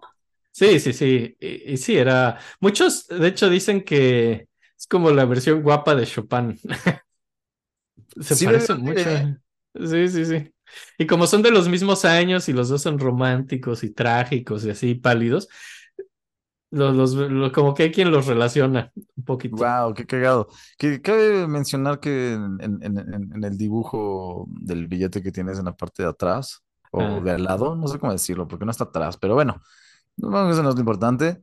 Los labios no están carnosos como están descritos en la carta, ¿eh? Tienen unos labios bastante pequeños. Sí, sí, es una boquita, una boquita pequeña. Una boquita chiquita. Sí, que, que, que está así como lista para decir palabras bonitas, ¿no? Sí, sí, sí, sí, sí, eso no tiene duda, ¿eh? O, o- o- o- cantarlas. Ay, sí. O cantarlas, como el cisne de Catania que es. Eh, pero, pero sí, sí, sí, así es como lo describen y dice que no parece uno de esos sicilianos, sino que... O sea, creo que no le gustan que- los... que canta el racismo, güey. Siempre. Es, es, es vieja, así, ese, ese, ese racismo casual tan, tan del siglo XIX y tan abiertamente dicho así. Sí. Tan de abuela de hoy en día. Es que es increíble, el nivel de racismo del siglo XIX incluso escandalizaría a los abuelos de hoy en día, ¿no? O sea, dirían, hasta unos abuelos racistas que tenemos dirían, no mames, qué racistas eran en el siglo XIX, sí decían cosas así, pero sí, Podrías- Sí, es cierto. así diríamos, podemos ver por su cráneo que es un idiota. Así, o sea, hay cosas así ya de frente. Uy, eso no se dice hoy en día, abuela. Es este racismo tan propio de la época, güey. De, sí, era muy guapo, no parece siciliano. Así, ok, qué feo comentario, ¿no? Y, y dice, bueno, en parte, pues la relación con Turina, eh, se cree que el- la sociedad esperaba que Bellini se casara y pues que hiciera una familia, es lo que se espera en la sociedad. Pero al parecer él no quería eso y se cree que pues estaba con Turina porque justamente no tenía la posibilidad de casarse ni formar una familia. Entonces así lograba evitar eso y podía enfocarse en su trabajo un poco y pues, tener una relación satisfactoria para él, ¿no? Y, y además por ahí se habla así de que había fiestas. Eso a él no le gustaba mucho fiestear. Era más bien una persona medio lánguida que quería ser cuidada, ¿no? Así como vimos, le gustaba ser Claro. apapachado, mimado, consentido. Eh, y también, pues en sus cartas se ve que estaba cansado del sexo casual. Él, él lo que quería eran emociones genuinas y también estaba por eso muy feliz con esta mujer, con Turina. Estaba realmente muy enamorado de ella. Yo también como pudimos ver en la carta con su amigo, ¿no? Así que se, se ofendió, ¿no? Así del chiste. O sea, pues Claro. estaba muy enamorado de esta mujer, ¿no? Y Sí, se ve que el sexo no era tal vez una, una piedra angular en su vida, ¿no? no, a pesar de todas las leyendas, y es chistoso porque esto contrasta mucho con, pues, con las leyendas que hicieron de su vida, ¿no? Así de verlo como pues, un gran... Aquí, Rompecorazones, güey. así una bestia sexual insaciable. al parecer era un güey solo medio lánguido que quería estar tranquilón y que estaba muy enamorado de esta mujer casada. Y pues tenían una relación bastante abierta, obviamente, pues porque ni, pues, ella estaba casada y así eran muy amigos además. Y pasaba los veranos, todos los veranos los pasaba en el lago Como con, con ella. Ellos tenían, eh, ella y su esposo tenían una de estas villas muy bonitas que uno ve luego en la tele, así del lago Como.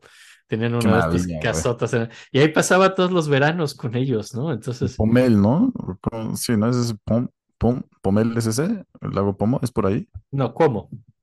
Pomo, ah, Con, C. No, no, no, el lago Como.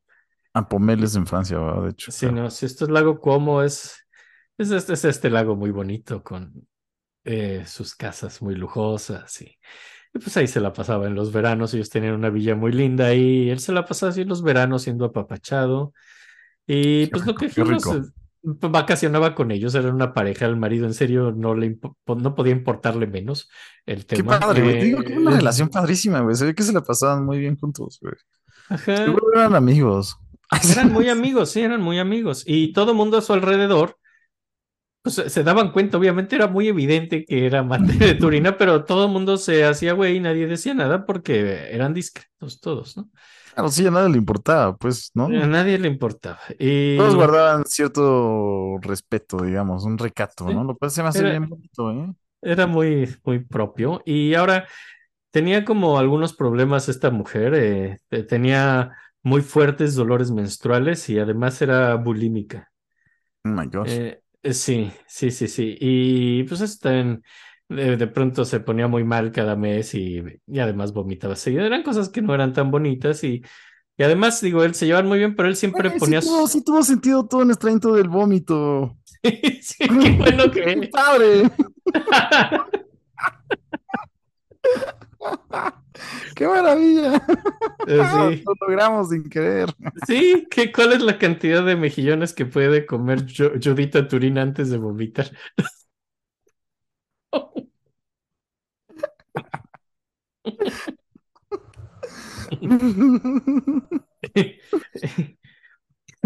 Y, pero él siempre puso su música antes que su relación, eso era lo que más le importaba. Pero no componía en verano, ahí se dedicaba a descansar y estar ahí con ellos y reposar, y en otoño volvió a componer.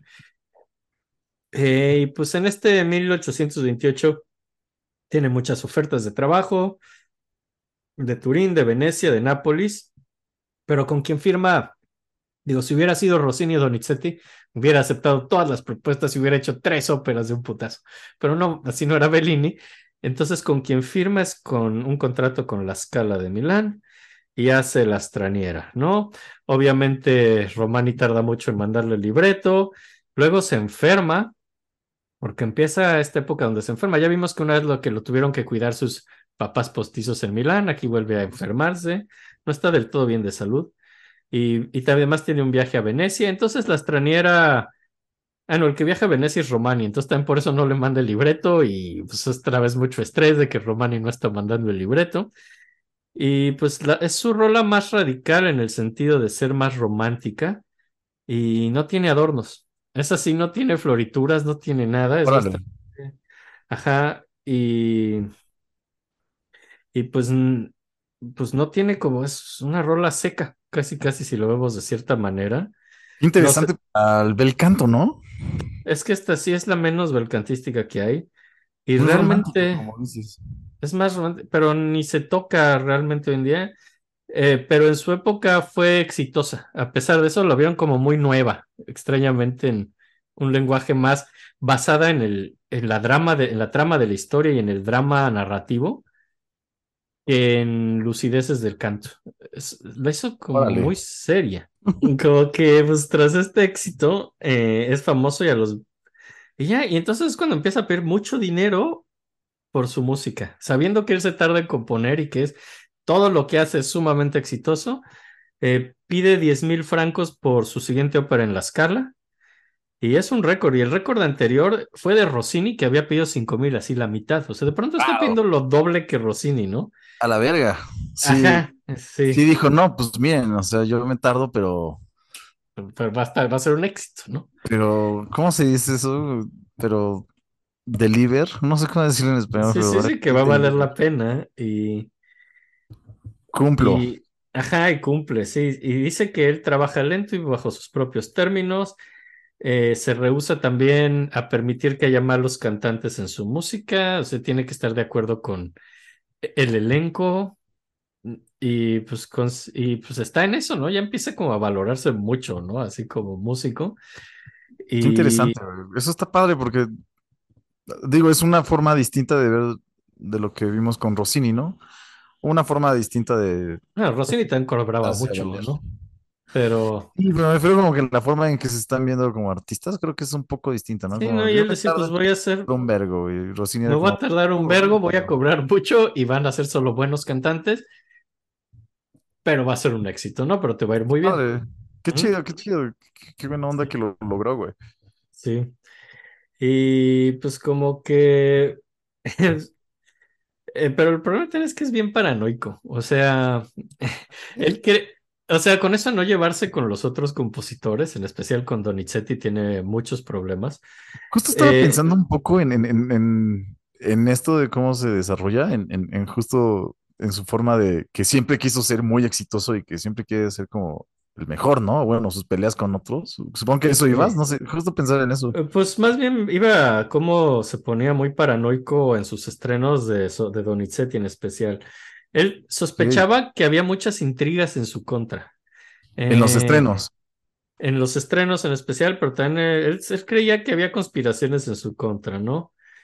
Eh, él, por ejemplo, eh, Pacini dicen que mandó como una procesión de antorchas a la de Bianca y Fernando, así como para quejarse. Y también, y por ejemplo, había una amante que era una amante de Pacini, que era una condesa rusa, que al parecer la primera vez que estuvo en la escala se paró a la mitad del teatro y empezó a hacer un escándalo y se hizo un desmadre. O sea, como que al parecer. Pacini mandó a su amante, ¿no? Para que, para que hiciera un desmadre en uno de sus estrenos. O sea, no era tanto paranoia, sí. es que en parte, en parte era paranoia y en parte era en serio, así en parte él o sea, creía. sí había, sí había una rivalidad que llegaba al punto de tratar de arruinar los estrenos de, de Sí, sí, sí, sí. ¿no?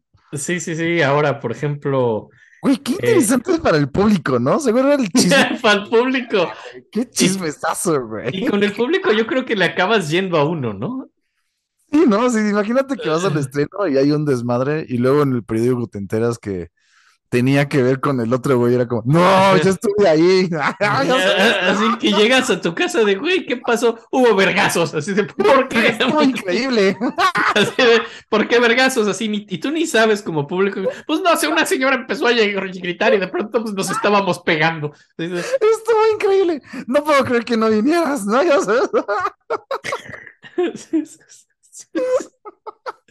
Es que, es, es que sí era así, no, pero estaba más padre así. ¿Cuál es la última vez que has golpeado a alguien en una sala de conciertos? No mames, está pirado, güey. Nunca. Ay, ay, creo que yo tampoco nunca le he pegado a nadie. Se han perdido los valores. Ya nadie tira tomates, carajo. Sí, sí. Y, y, y, eh, y, pues Donizetti es su gran rival, ¿no? Y en el 30, por ejemplo, eh, se estrena Ana Bolena muy exitosamente y pues cada que Donizetti estrena algo exitoso, Bellini siente que tiene que estrenar algo increíble, ¿no? Para ganarle. Ahora, Wow. esto es una rivalidad más del lado de Bellini que del lado de Donizetti. Donizetti no era así, Donizetti estaba tratando de hacer buena música, es lo único que estaba haciendo. El otro güey lo veía como rivalidad. Qué chido. No, y entonces, pues muchas de sus rolas son respuestas a piezas que hizo Donizetti. Lo cual, pues, sí. Y pues, por ejemplo, en el 29 estrenó Zaira en Parma, que fue un fracaso. ¿No? Entonces, eso como que le devuelve un poco de humildad, así la que siguió de la estrenina Zaira fracasó en Parma. Eh, pues hubo varios problemas mm, porque pues, los censores rechazaron el libreto y pidió algo más moderno a Romani. Romani se tardó mucho en reescribir algo y lo escribió con prisa. Y, y, y Bellini tuvo unos días para escribir, lo escribió con prisa y a lo pendejo. Y pues los locales en Parma le tuvieron mucho resentimiento. Digo, Parma no era una de sus ciudades donde hubiera sido famoso antes y pues llegó y presentó esta madre medio hecha lo güey y pues le fue muy mal, ¿no? Y qué mal pedo. Ajá. Y pero lo que pasa con esa rola es que pues hace esta sí la recicla, ¿no? Así como como los otros no reciclaron sus, como esta fue un fracaso, pues la retira y dice, bueno, vamos a usarla para Vamos pedacería. Ajá. Como que la usa para peda- pedacería y la recicla en un 80% para otra comisión que le hicieron de urgencia. Porque la otra fue Esta, ¿no? como, Como, güey, no me voy a quedar con rolas malas, voy a, voy a hacerla bien esta, ¿no? Sí. como, esto, esto lo voy a arreglar. Y además uno de sus rivales, eh, Pacini, que eh, había prometido una rola en la Fenice, en Venecia, eh, no hizo la rola. O sea, eh, Pacini les falló y, y fue como de emergencia, güey, necesitamos una pieza para es- nuestro estreno, para nuestra temporada. Puta, ¿qué puede hacer Bellini? Y pues agarró pues la de esta de, de Zaira y la convirtió en Cap- Capuletti y Monteschi, los Capuletos y Montescos, que es medio ahí basada eh, en Romeo y Julieta, medio, no tampoco. Y ¿no? es, O bueno, por lo menos en el universo de Romeo y Julieta. ¿no? es, es su, su universo exacto. Y es en el, en el mu- multiverso de Romeo y Julieta y es un éxito enorme. Sí. Es, es- es un Romeo. Son los conocidos, ¿no? ajá. Me encanta. Aquí básicamente se trata de Jul- eh, eh, pues como que es mucho, aquí como que vuelve a esto de hacerla mucho más decorada que en la Straniera y mucho más lucida y, y le sale muy bien y es un gran éxito en Venecia y luego en toda Europa, ¿no? Eh, y vamos a poner este ejemplo de, de, de Capuletti y Monteschi. Aquí Julieta está desesperada porque la quieren casar a huevo con Tebaldo, con Tebaldo y, y ella está pues, enamorada de Romeo, ¿no? Entonces esta es como la desesperación de, de Julieta, de que la Ah, están huevo, es casando como, es otra época de Julieta, ¿no? Es como, Sí, de Julieta, es la precuela, ¿no? Así Es cuando está casada, cuando está casada con Tebaldo. Entonces, qué chido. ahí, ahí- ahí les va una Julieta desesperada de Monteschi y Capuletti. Wow, qué O hermoso. sea, eh, es que e- es eso, o sea, sí ve el canto, sigue habiendo mucha lucidez de los cantantes, pero es eso de el melodista lánguido de melodías largas y bonitas, es, es eso, ¿no? El típico prototipo de Bellini, ¿no? El arquetipo de Bellini esto. Está hermoso, güey. Es bellísimo, sí. Sí, Sí, es, sí, sí. Es, es, es muy, sí es muy emotivo, güey. No sé, como que sí, sí, sí te,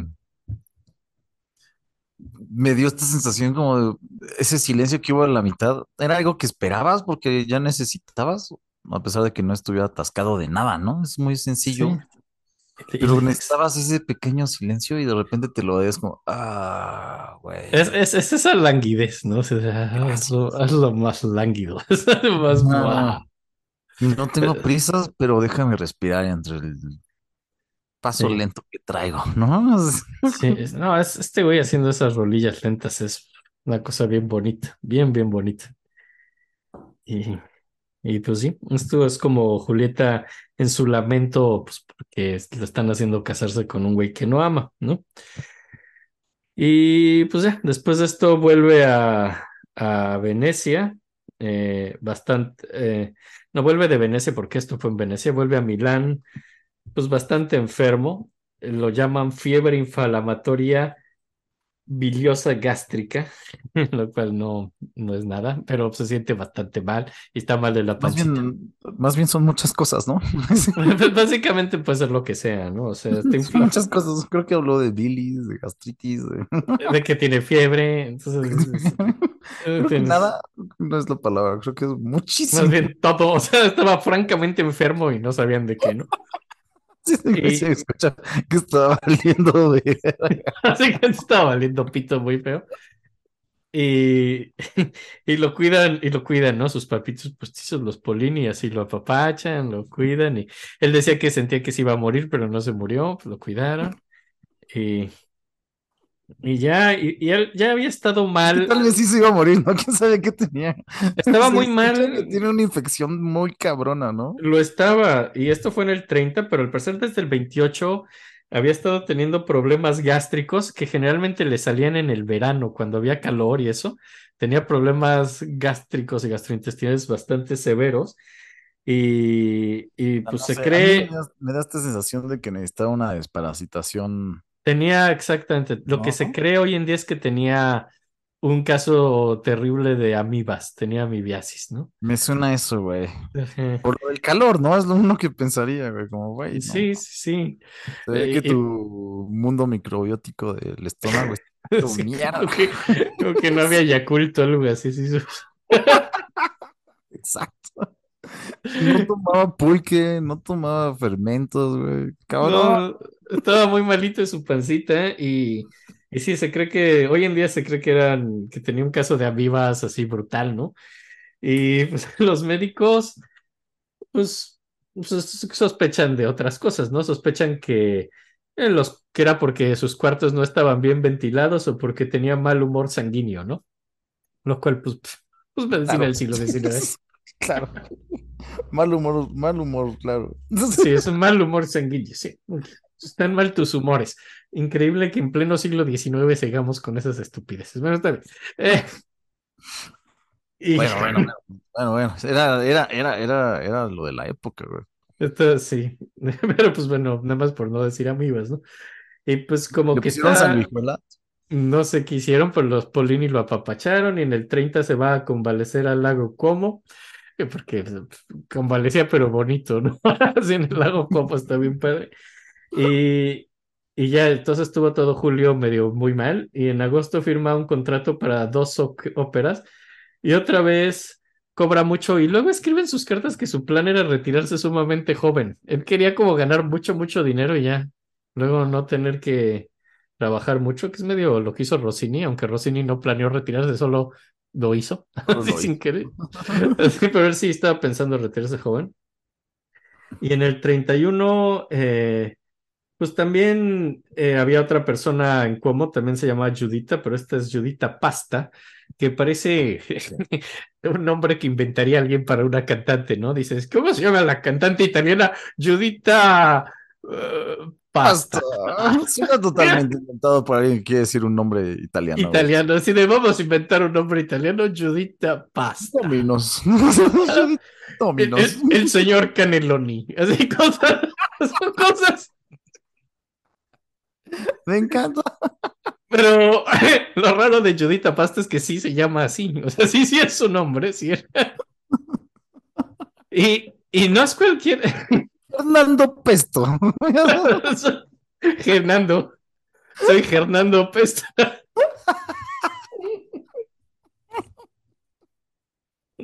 Güey, sí, güey, es que no puedo dejar a Hernando. Está Es que Hernando, no mames.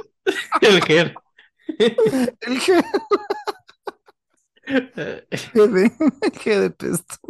Gede- Federico. El señor, el señor Fermán. No, no, no.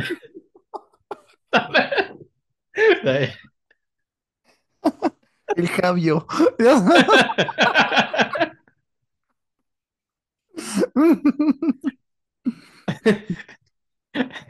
Federico Gelini, así cosas así. Federico Felipe.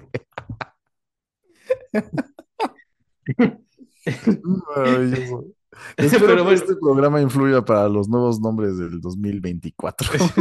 Federico. Pero no, Judita Pasta es una persona, ¿verdad? Y de hecho es una soprano sumamente importante, es una de las divas más importantes de su época. Es de estas cantantes, cuando decimos que todo gira en torno a las cantantes, bueno, Judita Pasta es una de esas personas en, del- en cual- en- de las cuales todo gira a su alrededor, es muy importante como cantante. Algo, digo, no lo mencionamos el capítulo pasado, pero llegó a cantar para piezas de Rossini. Y aquí, pues, como que se hacen muy amigos. También, también veraneaban en Cuomo, la, la familia Pasta, A huevo. lo cual es sumamente italiano de decir. Y, y pues, como que de hecho, otro de esos planes mafufos, así de matrimonios raros, así de, de Bellini, como que dice que se quiere casar con la hija de, de Judita Pasta. Con la hija. ¿Por qué con la hija, güey? Pues porque Judita Pasta era una señora casada y así, ¿no? Pero Ah, él quería claro. casarse con la hija que se llamaba Clelia, que, te- que tenía 13 años. Entonces, sí, eso, sí, eso no. Pues la época, la época. En la claro. época sí, se, se quería casar con la niña de 13 años. Y, y bueno, o sea, igual Judita Pasta y todos sabían del amorío con, con Turina, pero de todos modos no desecha la idea. Judita dice, no, no sería mala idea, la hija de la gran cantante que se case con el gran compositor de la época. Eh, hay, hay medio... Lo, lo considera, no, no dice que sí, pero como que lo, considera, ¿no? Eh, no era una persona muy ostentosa, hablando un poco de su ropa, pero lo que sí es que era un total, completo, absoluto dandy en, en cuanto a su ropa, siempre estaba vestido muy elegante y siempre usaba guantes y tenía como una gran colección de guantes, era algo en lo que gastaba mucho dinero. Y pues es algo ¿Por qué no muy... compraba piratas? ¿Por qué no compraba guantes piratas?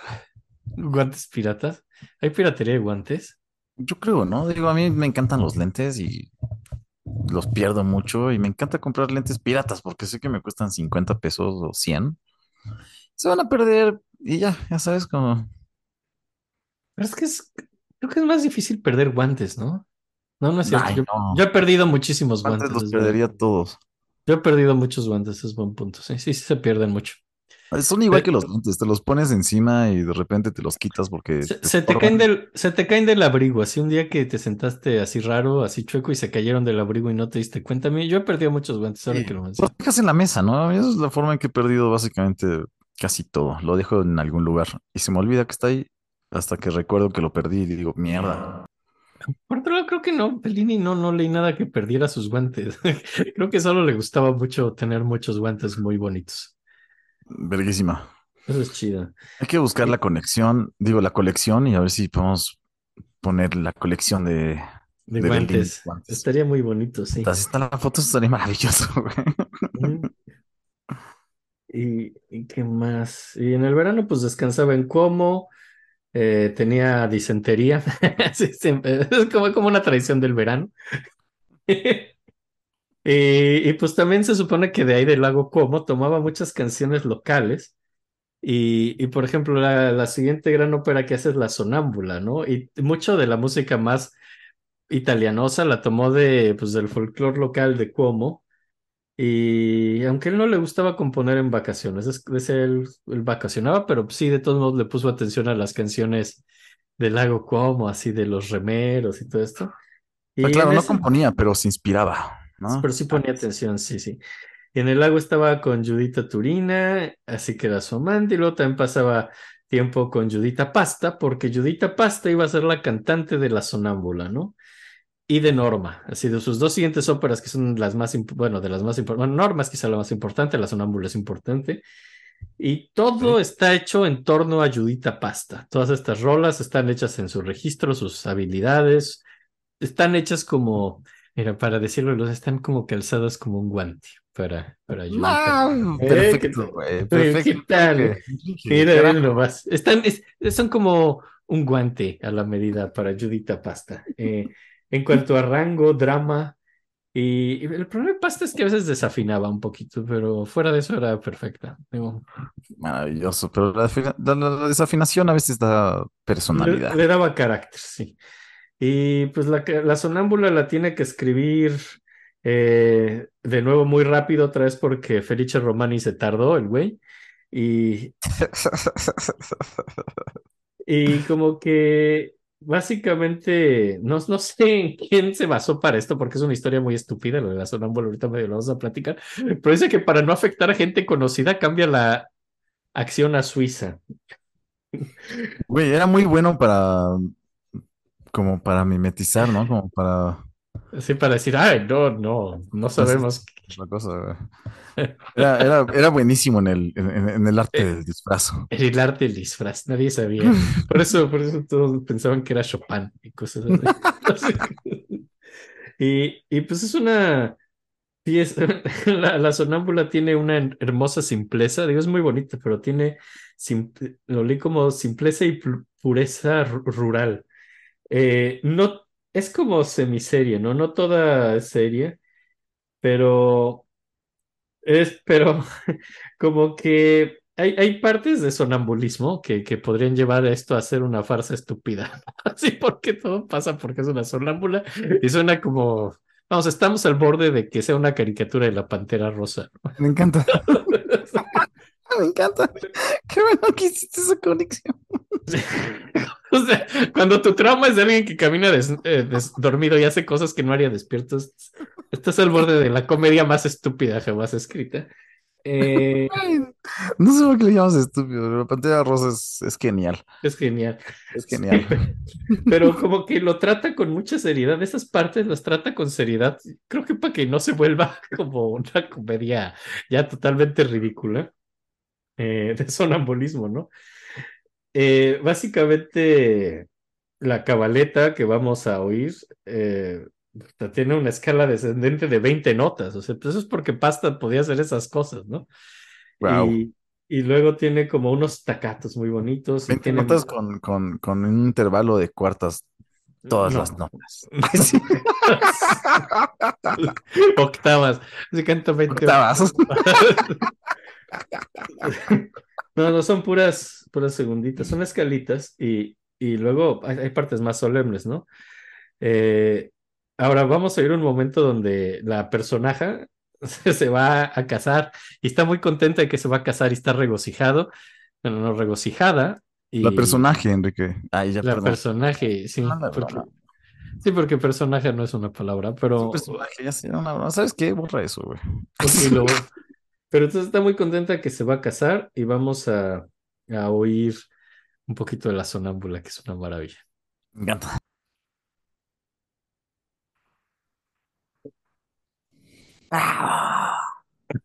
Está bien chida, ¿no?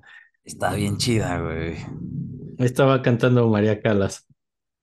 Verga, güey. Qué cabrón canta, güey. Sí, sí, sí, sí.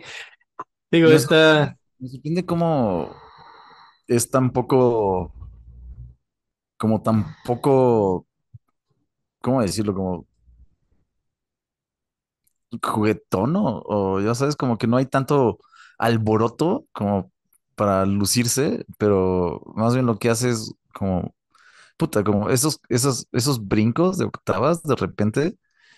Güey, si no cantas bien, o sea, ya sabes, si lo haces chido, te luces muy cabrón. Sí, O sea, como que es una música muy, muy estética y muy en punto, ¿no? O sea, como que sí está muy, güey, lo que es, esto va- te va a lucir muy bien, pero no es así como, sí, no, no, no, no es como pirotecnias al, al idiota, ajá, no es sí. estrafolario, ¿no? Ya sabes, no, no es como, No, pero, pero está muy espectacular para una buena cantante. eh, y sí, esta, pues, esta ópera, pues sí se trata de la chava que es sonámbula y acaba pues, en como llevan yéndose con otro güey, estaba dormida y cosas así después de su boda. Entonces, eh, esa es comedia de enredos, pero con pintando casas, de rosa pintando y casas de rosa. De rosa y azul. Ahora, aquí lo- el punto débil, dirán, de todo esto es la orquestación. No quitó mucha orquesta para esto, hizo como una orquesta muy mínima porque quería que luciera la voz. Y eso le genera críticas, que no está usando la orquesta así, en su máxima expresión. Berlioz eh, lo llamó un incapaz de organizar música a gran escala y a orquestar. Eh, y que es un- y que es un ignorante en orquestación y armonía, ¿no? Eso es lo que dice Berlioz después de ver La Sonámbula. En general es una ópera sumamente bien recibida, o sea, Berlioz es el que la critica. Y, y pues como, pero lo que pasa es que realmente él prefería como una orquesta más íntima y voz, pues, quería orquestas más chiquitas. Quería que luciera la voz, no le importaba tanto es una gran orquestación, ¿no? Eh, como que del 31 eh, pasó este gran éxito, no se sabe mucho de su vida, hasta, digo, porque es justo en su relación con Turín, entonces es cuando está destruyendo más cartas su tío. Pero pues nos Hasta, podemos imaginar que es básicamente similar, ¿no? sí, está en su amorío con Turina, sí, es amigo de Pasta, tiene disentería. Ajá, exacto, ¿no? Se enferma, compone y no compone, ¿no? O sea, no sé. Sí, y, y se estresa de que Romani se tarda con los libretos. Básicamente eso es su vida un poco, Sí. ¿no? Y sí, su siguiente éxito va a ser Norma, eh, es el mismo año. Y, y ese es, es el verano donde otra vez decide casarse con la hija de Judita Pasta y pues, no, no es que algo que se concrete, pero sigue diciendo eso, que quiere casarse con la chavita esta. Y, Güey, ¿qué pedo con esas cosas de la época? Además, eso es como muy aleatorio. O sea, él está en su relación con, Turina y, o sea, digo, si bien no es una relación que, con el- que la va a formar una familia ni dar hijos, y es que eso es lo que está tratando de apuntar hacia eso, pero, pero bueno, es muy aleatorio decir que con la hija de 13 años de, de Judita Pasta, ¿no? O sea, ¿por Sí, qué? carajo, güey. Chance ya tenía 14. Ay, sí. Ya, ya pasó. Sí. Y, y, pues por, por primera vez Ros- eh, Romani acaba el libreto a tiempo para esta pieza que tiene que hacer en diciembre. Lo acaba el 31 de agosto. Le da tres mesesotes para hacer una ópera, lo cual en los estándares de Romani es increíblemente temprano. Y, y pues como que ya tras el verano en el lago Como se va a Milán en el 31 ya para el otoño y compone Norma. Eh, el, el área más famosa, digo, de esta ópera y quizá de toda la carrera de Bellini es Casta Diva. Y hay un rumor de que la hizo reescribirla como 10 veces. Eh, se- lo que, lo que leí es que se cree que este rumor es falso, pero lo que sí es que hay un chingo de bosquejos, o sea, sí hay re- mucha reescritura sobre Casta Diva. Y, y pues como que se trata, se basa en una obra de Alexander Sumet, y es un melodrama sumamente violento y trágico, ¿no? A comparación de La Sonámbula, que es un poco más ligerito.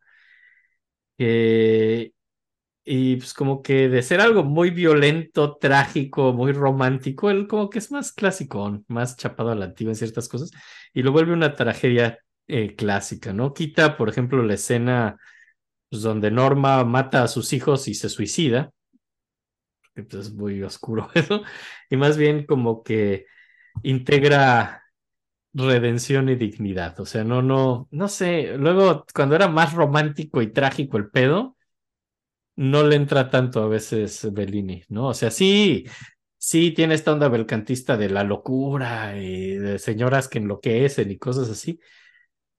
Pero a veces cuando es la hora de hacerlo más gore y drástico, se, se vuelve un poquito más conservador, ¿no? A diferencia de Donizetti, que, que, que, hay, que no se mide en ese tipo de cosas, ¿no? Eh, el estreno es bastante malo. Tras el primer acto, digo, ya es su ópera más importante esta de Norma.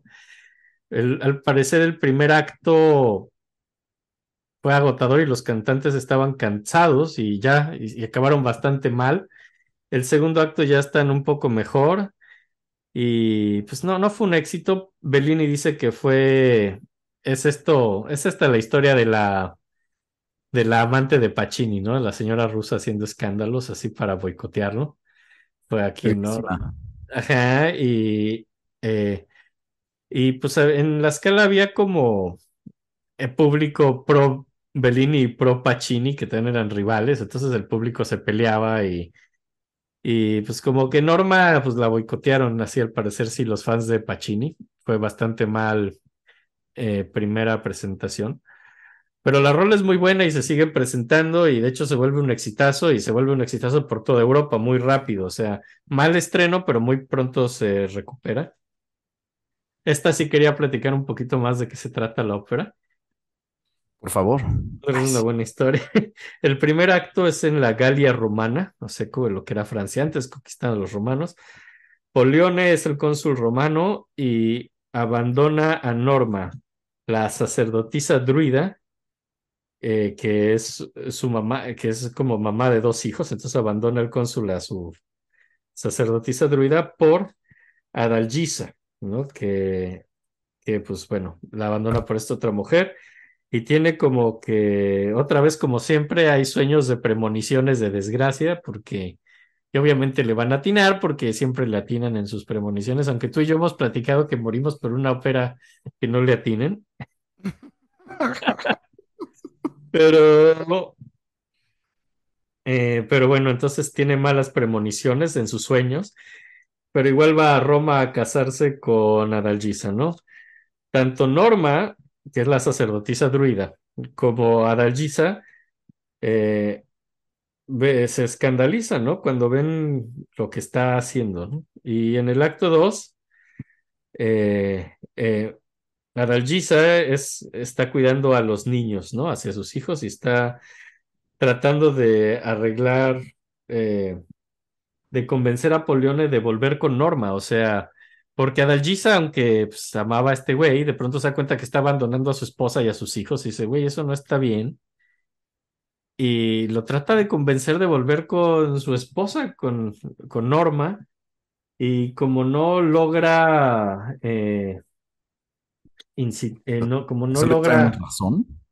no logra entrar, hacerlo entrar en razón exacto, incita a las Galias a una guerra contra Roma, porque eso es lo que hace una persona cuando Suena muy coherente, güey. Ajá, dices, oh, estoy teniendo problemas de pareja, vamos a hacer una guerra internacional. ¿No? Pues sí. Ajá. pues sí. Eh, pero para esto necesita un sacrificio, ¿no? Eh, A pues ver, sí, Paul- justo es lo que estaba pensando, como güey, pero si ya hiciste una guerra por un pedo de pareja, ¿cómo no vas a hacer un sacrificio, no? Creo que es como Pero no, no, no, no estoy hablando de un sacrificio normal, así como de dejé, dejé de jugar billar para mantener a mi familia. No, no hablo de un sacrificio de una vida No, real. un sacrificio humano, ¿no? Es lo que yo estoy pensando. Sí, sí, sí, un sacrificio. Sí, o sea, Enrique, te estás alejando de los protocolos. Así no, no estoy sacrificando. Voy a sacrificar mi tiempo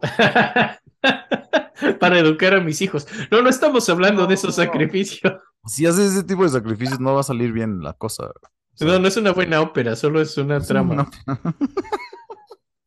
Así de, entonces, así sacrificó su domingo para llevar a su hijo al fútbol. Se bañó. Sacrificó el domingo, se bañó y fue a sociedad. Ajá, ajá, decidió visitar a, a su familia política. ¿eh?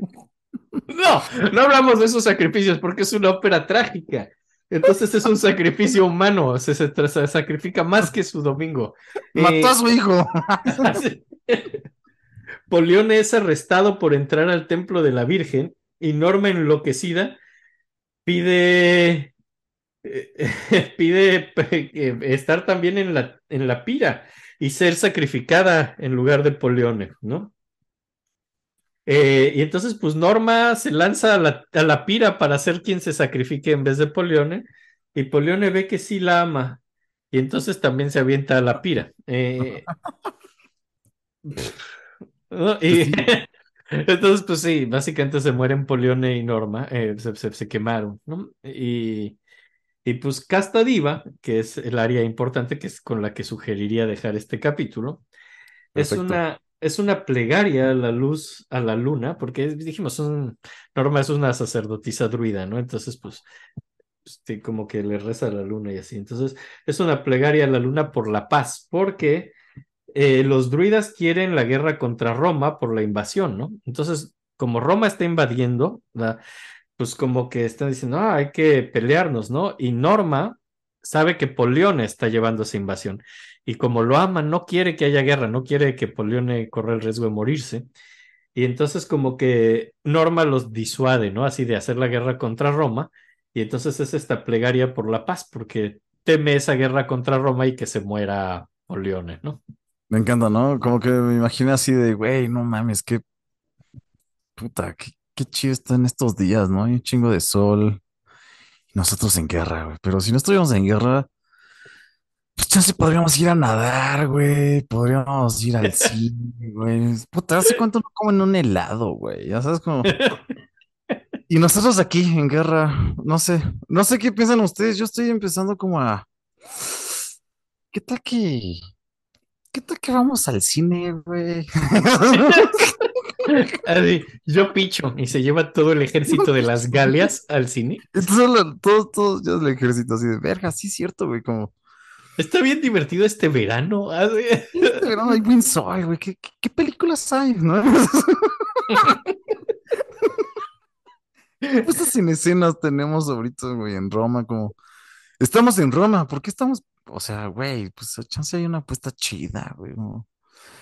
Sí, y así Tienes razón, tienes razón, Norma. Si Norma tiene razón, hay mejores maneras que pasar el verano que nos haciendo una guerra güey. contra Roma. Y yo picho así, Roma, Norma picha. ya vamos. Güey, es una sacerdotisa druida, hazle caso, o sea, así, Eso, güey. Unos helados, güey.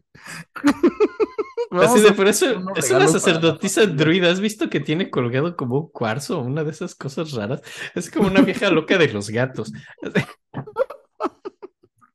Me encanta. Ya sabes, pensando como, güey, generalmente, pues no llega el esposo con la familia, ¿no? Ya sabes, ¿qué tal que ahora en vez de eso llevamos regalos? ¿No? Que vamos a comprar como recuerdos de Roma. Ajá, sí.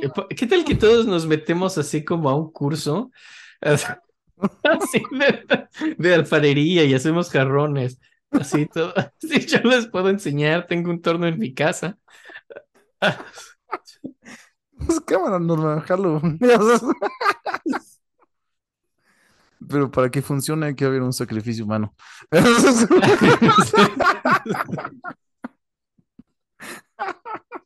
Sí, es que qué fue. Sí, no, no, pero sí, sacrificaron a alguien. Sí.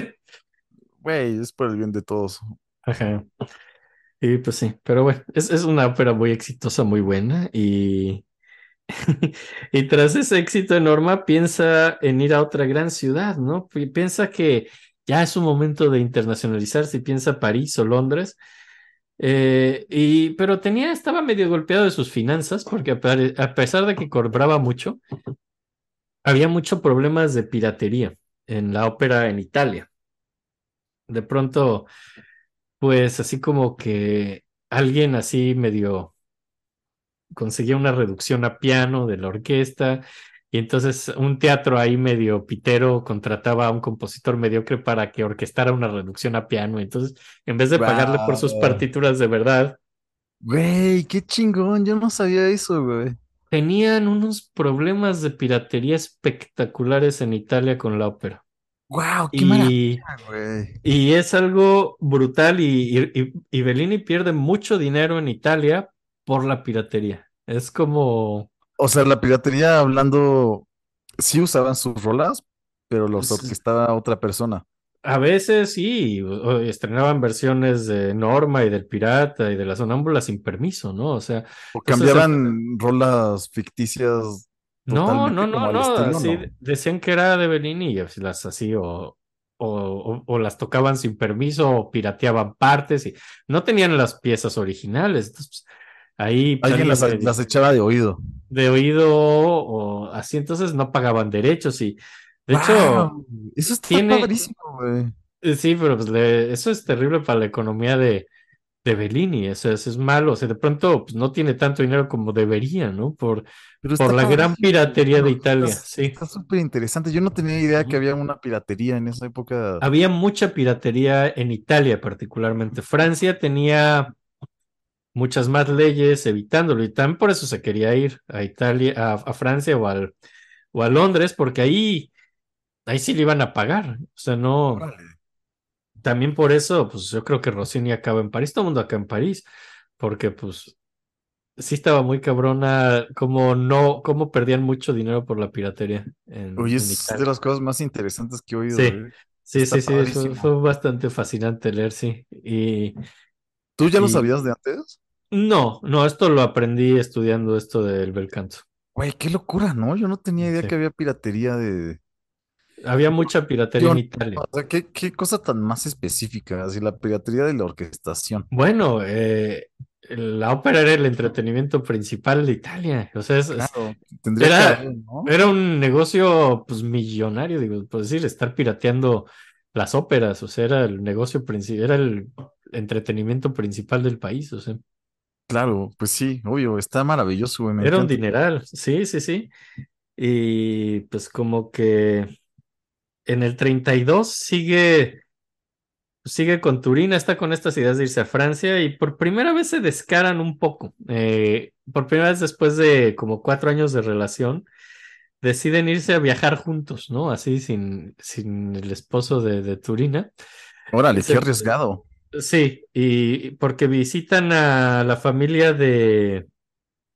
Quiere visitar a su familia en, Si- en Sicilia, quiere volver así a Catania. Al fin, al- al fin quiere sentir de nuevo la familia real, Quiere, ¿no? quiere Así. volver con su familia. Digo, siempre, siempre por ahí les escribió, o sea, sí estuvo cercano, pero pues, y, y se lleva como a Turina a- al sur de Italia, pero no la lleva hasta Catania.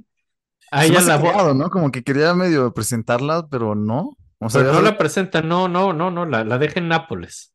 De hecho, no cruza, no cruza eh, el mar para ir a, a Sicilia. A ella O la sea, deja en Nápoles. no quería presentarla, nada más no quería ir solo. Eh, sí, más bien quería viajar con ella, entonces se fueron de viaje y pues en Nápoles la deja dos meses, mientras él pasa como esos dos meses en- con su familia en Catania. Y pues en Catania es esta onda de que es recibido como el gran héroe, así ya No, es, gigante. Pues sí, es el güey que es eh, de exitazo y todas esas sus leyendas y lo reciben con aplausos, le dan coronas de laurel así como si fuera un César, o sea, es una celebración total, completa y absolutamente despedida. Es que, Eh. güey, siendo tan grande, seguramente impulsó de cierta forma el turismo, ¿no? Esto, yo me estoy aventurando Pues, de eso. no, No, no, lo no, sé. no es que hubiera turismo en Catania, pero Catania no tenía, no era un lugar de grandes estrellas ni nada así, era pues, un lugar medio lejos y de pronto pues los puso en el mapa y es el héroe y, y hacen banquetes y hacen conciertos así de su música y, y se queda con su familia y pasa tiempo pues, con sus papás, así se la pasó muy bien. Fue, fue Como lo- héroe, como héroe. Lo Como héroe. consintieron, lo consintieron. la papachan. Y así, y, y pues como que después quiere ir a París, pero no va. En parte eh, porque no quiere, o sea, ya en París ya dicen, bueno, a ver, puedes venir a, a componer, pero al fin de cuentas no se anima a ir a componer a París porque no quiere dejar a Turina. Está muy contento en su relación con esta mujer y no quiere irse a París porque no quiere dejar de pues, pasar sus veranos en el lago Como con Turina y firma un contrato para hacer una pieza con la Fenice, ¿no? Y el problema es que Romani eh, no está haciendo la pieza. Se está tardando un chingo en hacer la pieza, Más de lo quiere- normal. más de lo normal y no está escribiendo nada, entonces está tardando. Y el empresario de la Fenice en Venecia incluso manda a la policía para que lleven a Romani a Venecia. O sea, la No mames, policía... ¿en serio? Sí, porque no está cumpliendo su contrato, entonces la policía va y arresta a Romani y lo Para llevan que cumpla. Para que cumpla la policía, se llevó a este güey que se está tardando más de lo normal a Venecia para obligarlo a dejar de componer todos sus otros libretos y componer Beatrice y Lanari, ¿no? Wow, qué, qué, qué, qué cosa tan loco, güey. Y se encabrona mucho Romani, está putadísimo de que, pues, de que le echaron a la policía y se emputa mucho con Bellini y Se me hace cagado cómo tú piensas, o sea, cómo pensaron que vas a obligar a, bueno, no sé, a un artista, pues, a, a componer una obra mediante la fuerza de la ley. Ay, sí, eso es como, No, pero, pero lo logran, ¿no? Y además, cállate, sí lo lograron. y además, pues en esa época también le debió un libreto a Donizetti, y Donizetti también está muy enojado con él, entonces Donizetti está enojado, la policía se lo llevó, está emputado con Bellini, O sea, funcionó, funcionó. Sí, pero está muy enojado, y, y además, pues estaba ahí Pasta, pero los demás cantantes, además de Pasta, eran bien mediocres, ¿no? Porque, eh, porque costaba muchísimo dinero pagarle a, a Pasta, entonces pues, no tenían tanto dinero y, y solo les alcanzó para que el resto de los cantantes fueran muy mediocres. Entonces, pues es un desastre, ¿no? Y además desde antes del estreno la prensa es muy mala, ¿no? Wow. Eh, ajá. Y pues cada Suena- que algo... Sí, suena, sí, suena duro, güey, suena duro todo. sí, es muy mal estreno, es en Venecia, la gente está enojada, los que van al estreno creen que es un fiasco. Cada que algo se parece remotamente a Norma, la gente empieza a gritar, Norma, Norma, Norma, así a la mitad de la ronda de Beatrice, se pone loco el Wow. público, el, el libreto es monótono y aburrido. Eh, Romani y Bellini se culpan mutuamente. Romani dice que es culpa de Bellini por esto de arrestarlo. Bellini dice que es culpa de Romani por hacer el libreto más mediocre del mundo. Por tardarse un vergo, güey. No, si no te hubieras tardado, no te hubiera echado la policía, güey.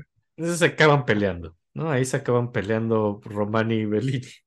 Y pues, pues como que y al parecer también Bellini se tardó en escoger el tema, también por eso se tardó Romani. Entonces se echaban mucho la culpa los dos. Y pues como que eh, pues en el 34 medio se reconcilian y ambos publican así en periódicos así abiertamente sus disculpas, ¿no? El uno para el otro, para poder seguir trabajando juntos, ¿no? Porque se, se, tratan de hacer las paces un poquito.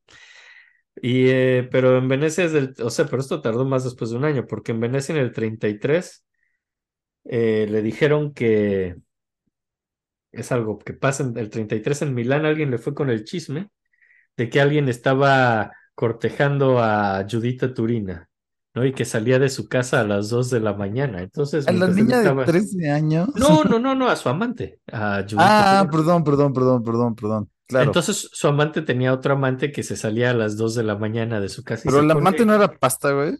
No, pasta es la ah. cantante. Claro, la hija de Pasta es la de 13 años. Con la que se quiere casar, pero realmente nunca pasa nada con la hija de Pasta. Solo es como un debraye de este güey decir que se quiere La de Turina es la amante. Sí, Turina es como su amante de verdad, y pero hay alguien le.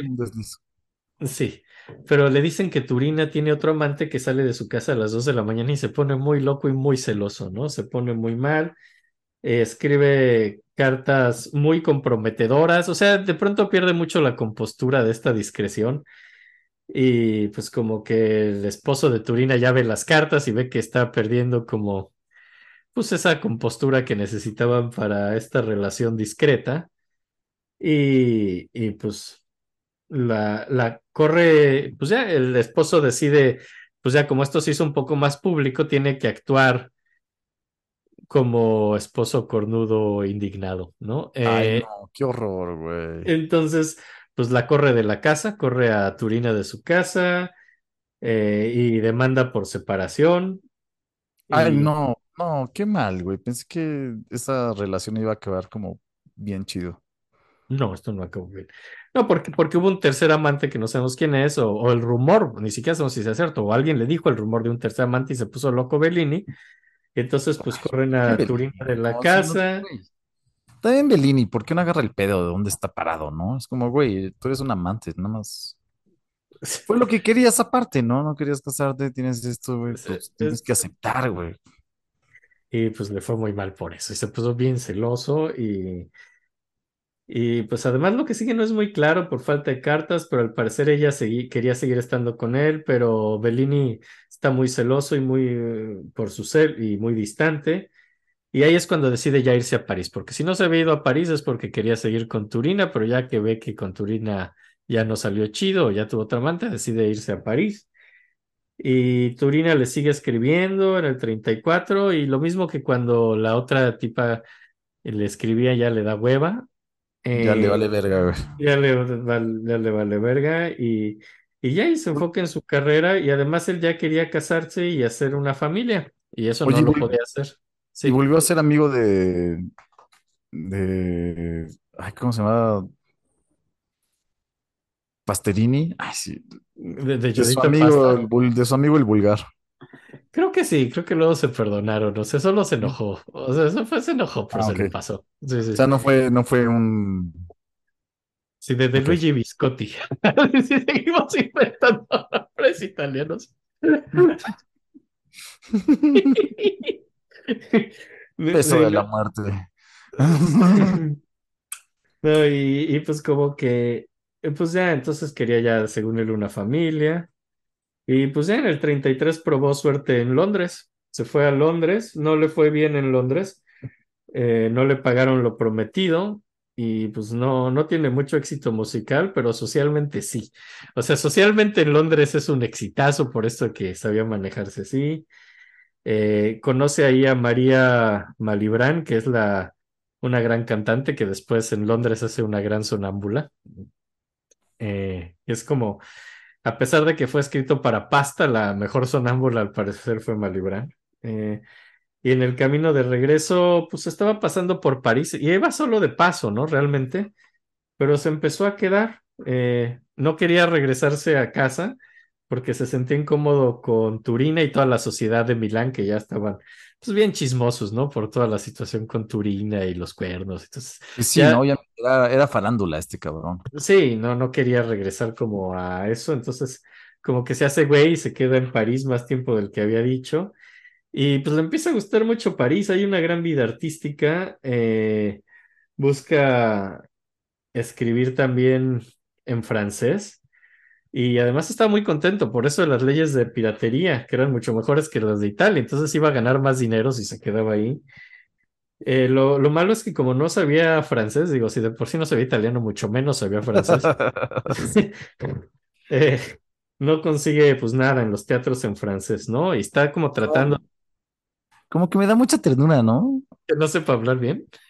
No, como que Belinda en general se me hace una persona muy tierna, güey, como Es lindo, llena de emociones, súper sensible, como... es muy lindo. Es muy lindo, ¿no? No, no es nada, no es nada, o sea, no es, no es maloso, güey, lo más mínimo, No, ¿sabes? no, no, no, es es lindo. Es, es un güey lindo. Lindo, güey.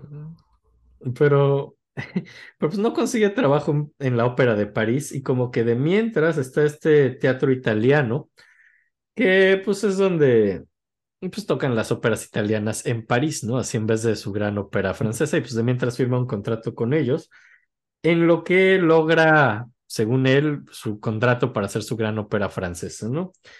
Y con ellos va a hacer la ópera que firma un contrato y, y para hacer lo que luego va a llamarse I Puritani, ¿no? Los puritanos.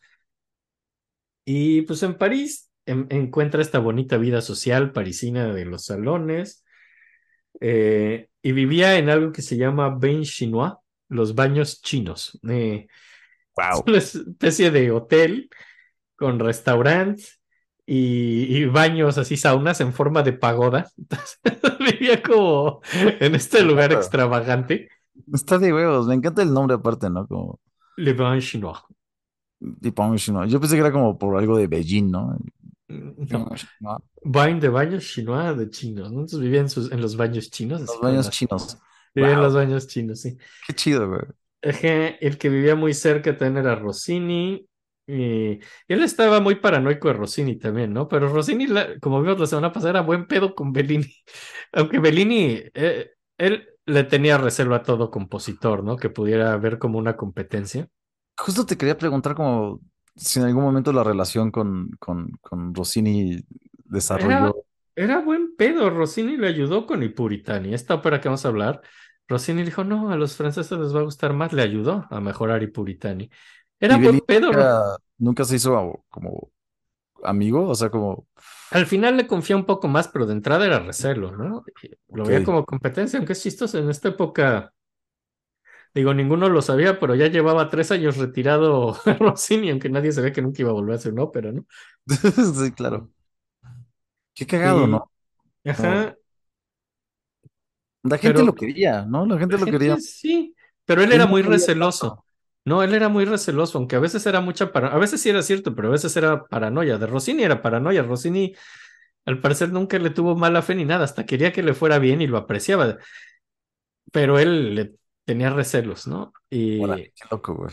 sí desconfiaba. Y por ahí también de pronto pasaba Judita Pasta cuando iba a París, siempre iba a saludarlo.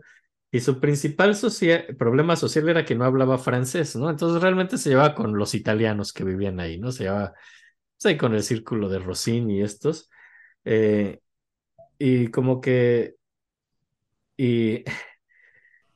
Pero tenía muchos problemas sociales por hablar más mal francés, ¿no? Hay como una anécdota muy chistosa que quiere un sombrero de fieltro, quería comprar un sombrero de fieltro que se llama Chapeau de Fautré y él lo pidió como Chapeau de Fautré, así Fautré y Fautré era como diferente y Fautré es como coger, así, ¿no? Entonces decía, Un sombrero para coger. decía, quiere, sí llegó a pedir un sombrero para coger, así como un...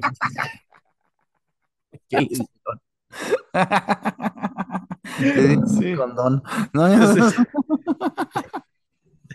Aquí tienes tu sombrero para coger. Sí, sí, sí, qué elegante, señor Bellini.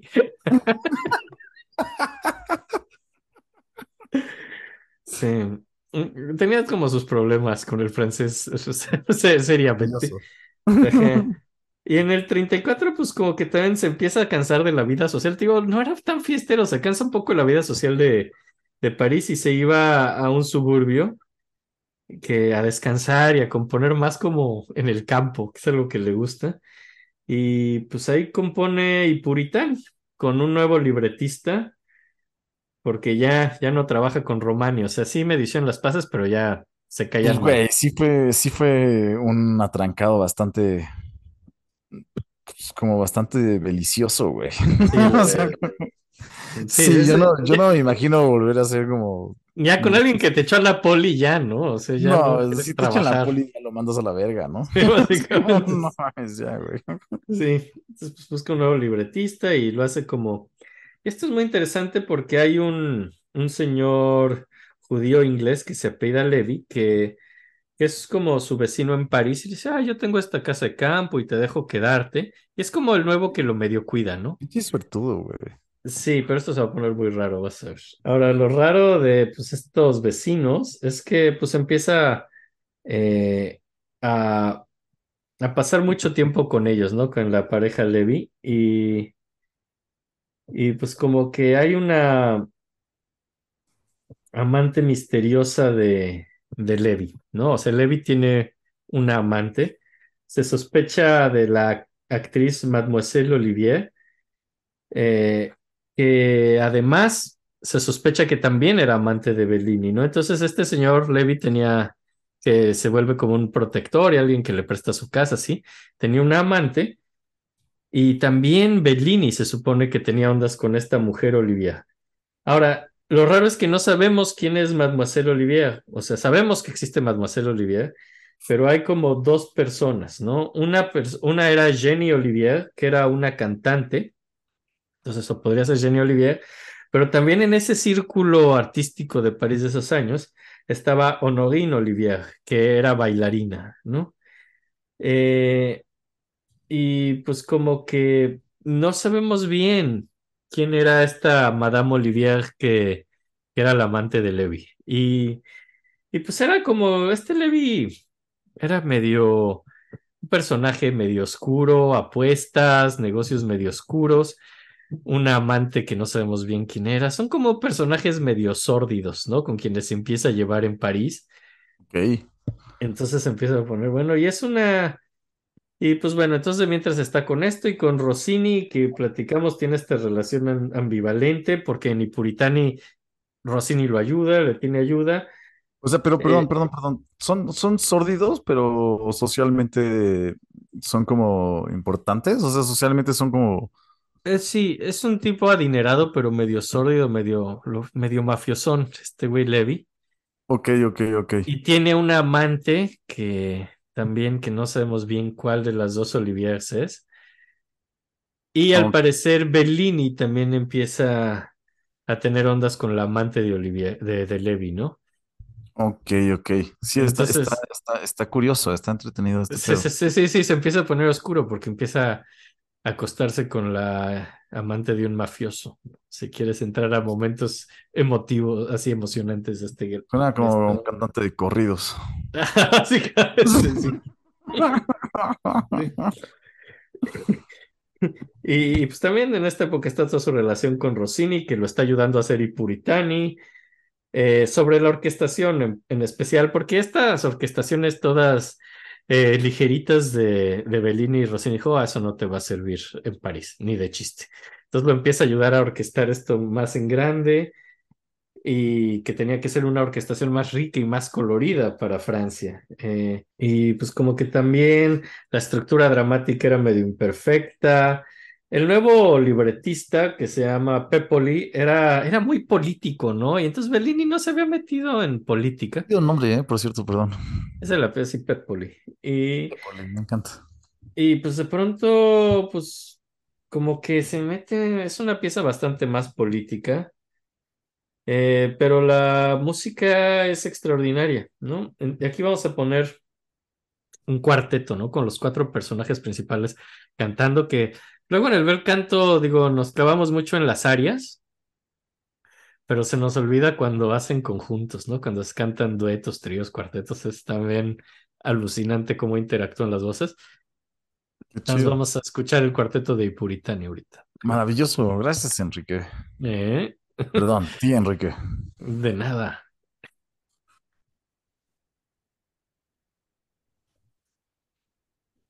¿Qué piensas? ¿Qué piensas? A mí me gusta mucho. Está muy bonito, ¿no? Es Me que suena es- como un pastel de bodas de fresa. Sí, sí, sí, sí, sí, sí, está. Está muy a gusto, ¿no? Así como Sí, esto. justo, güey, no, es, es, es meloso, no te voy a mentir, es meloso, pero no es Ah, nada. bueno, sí.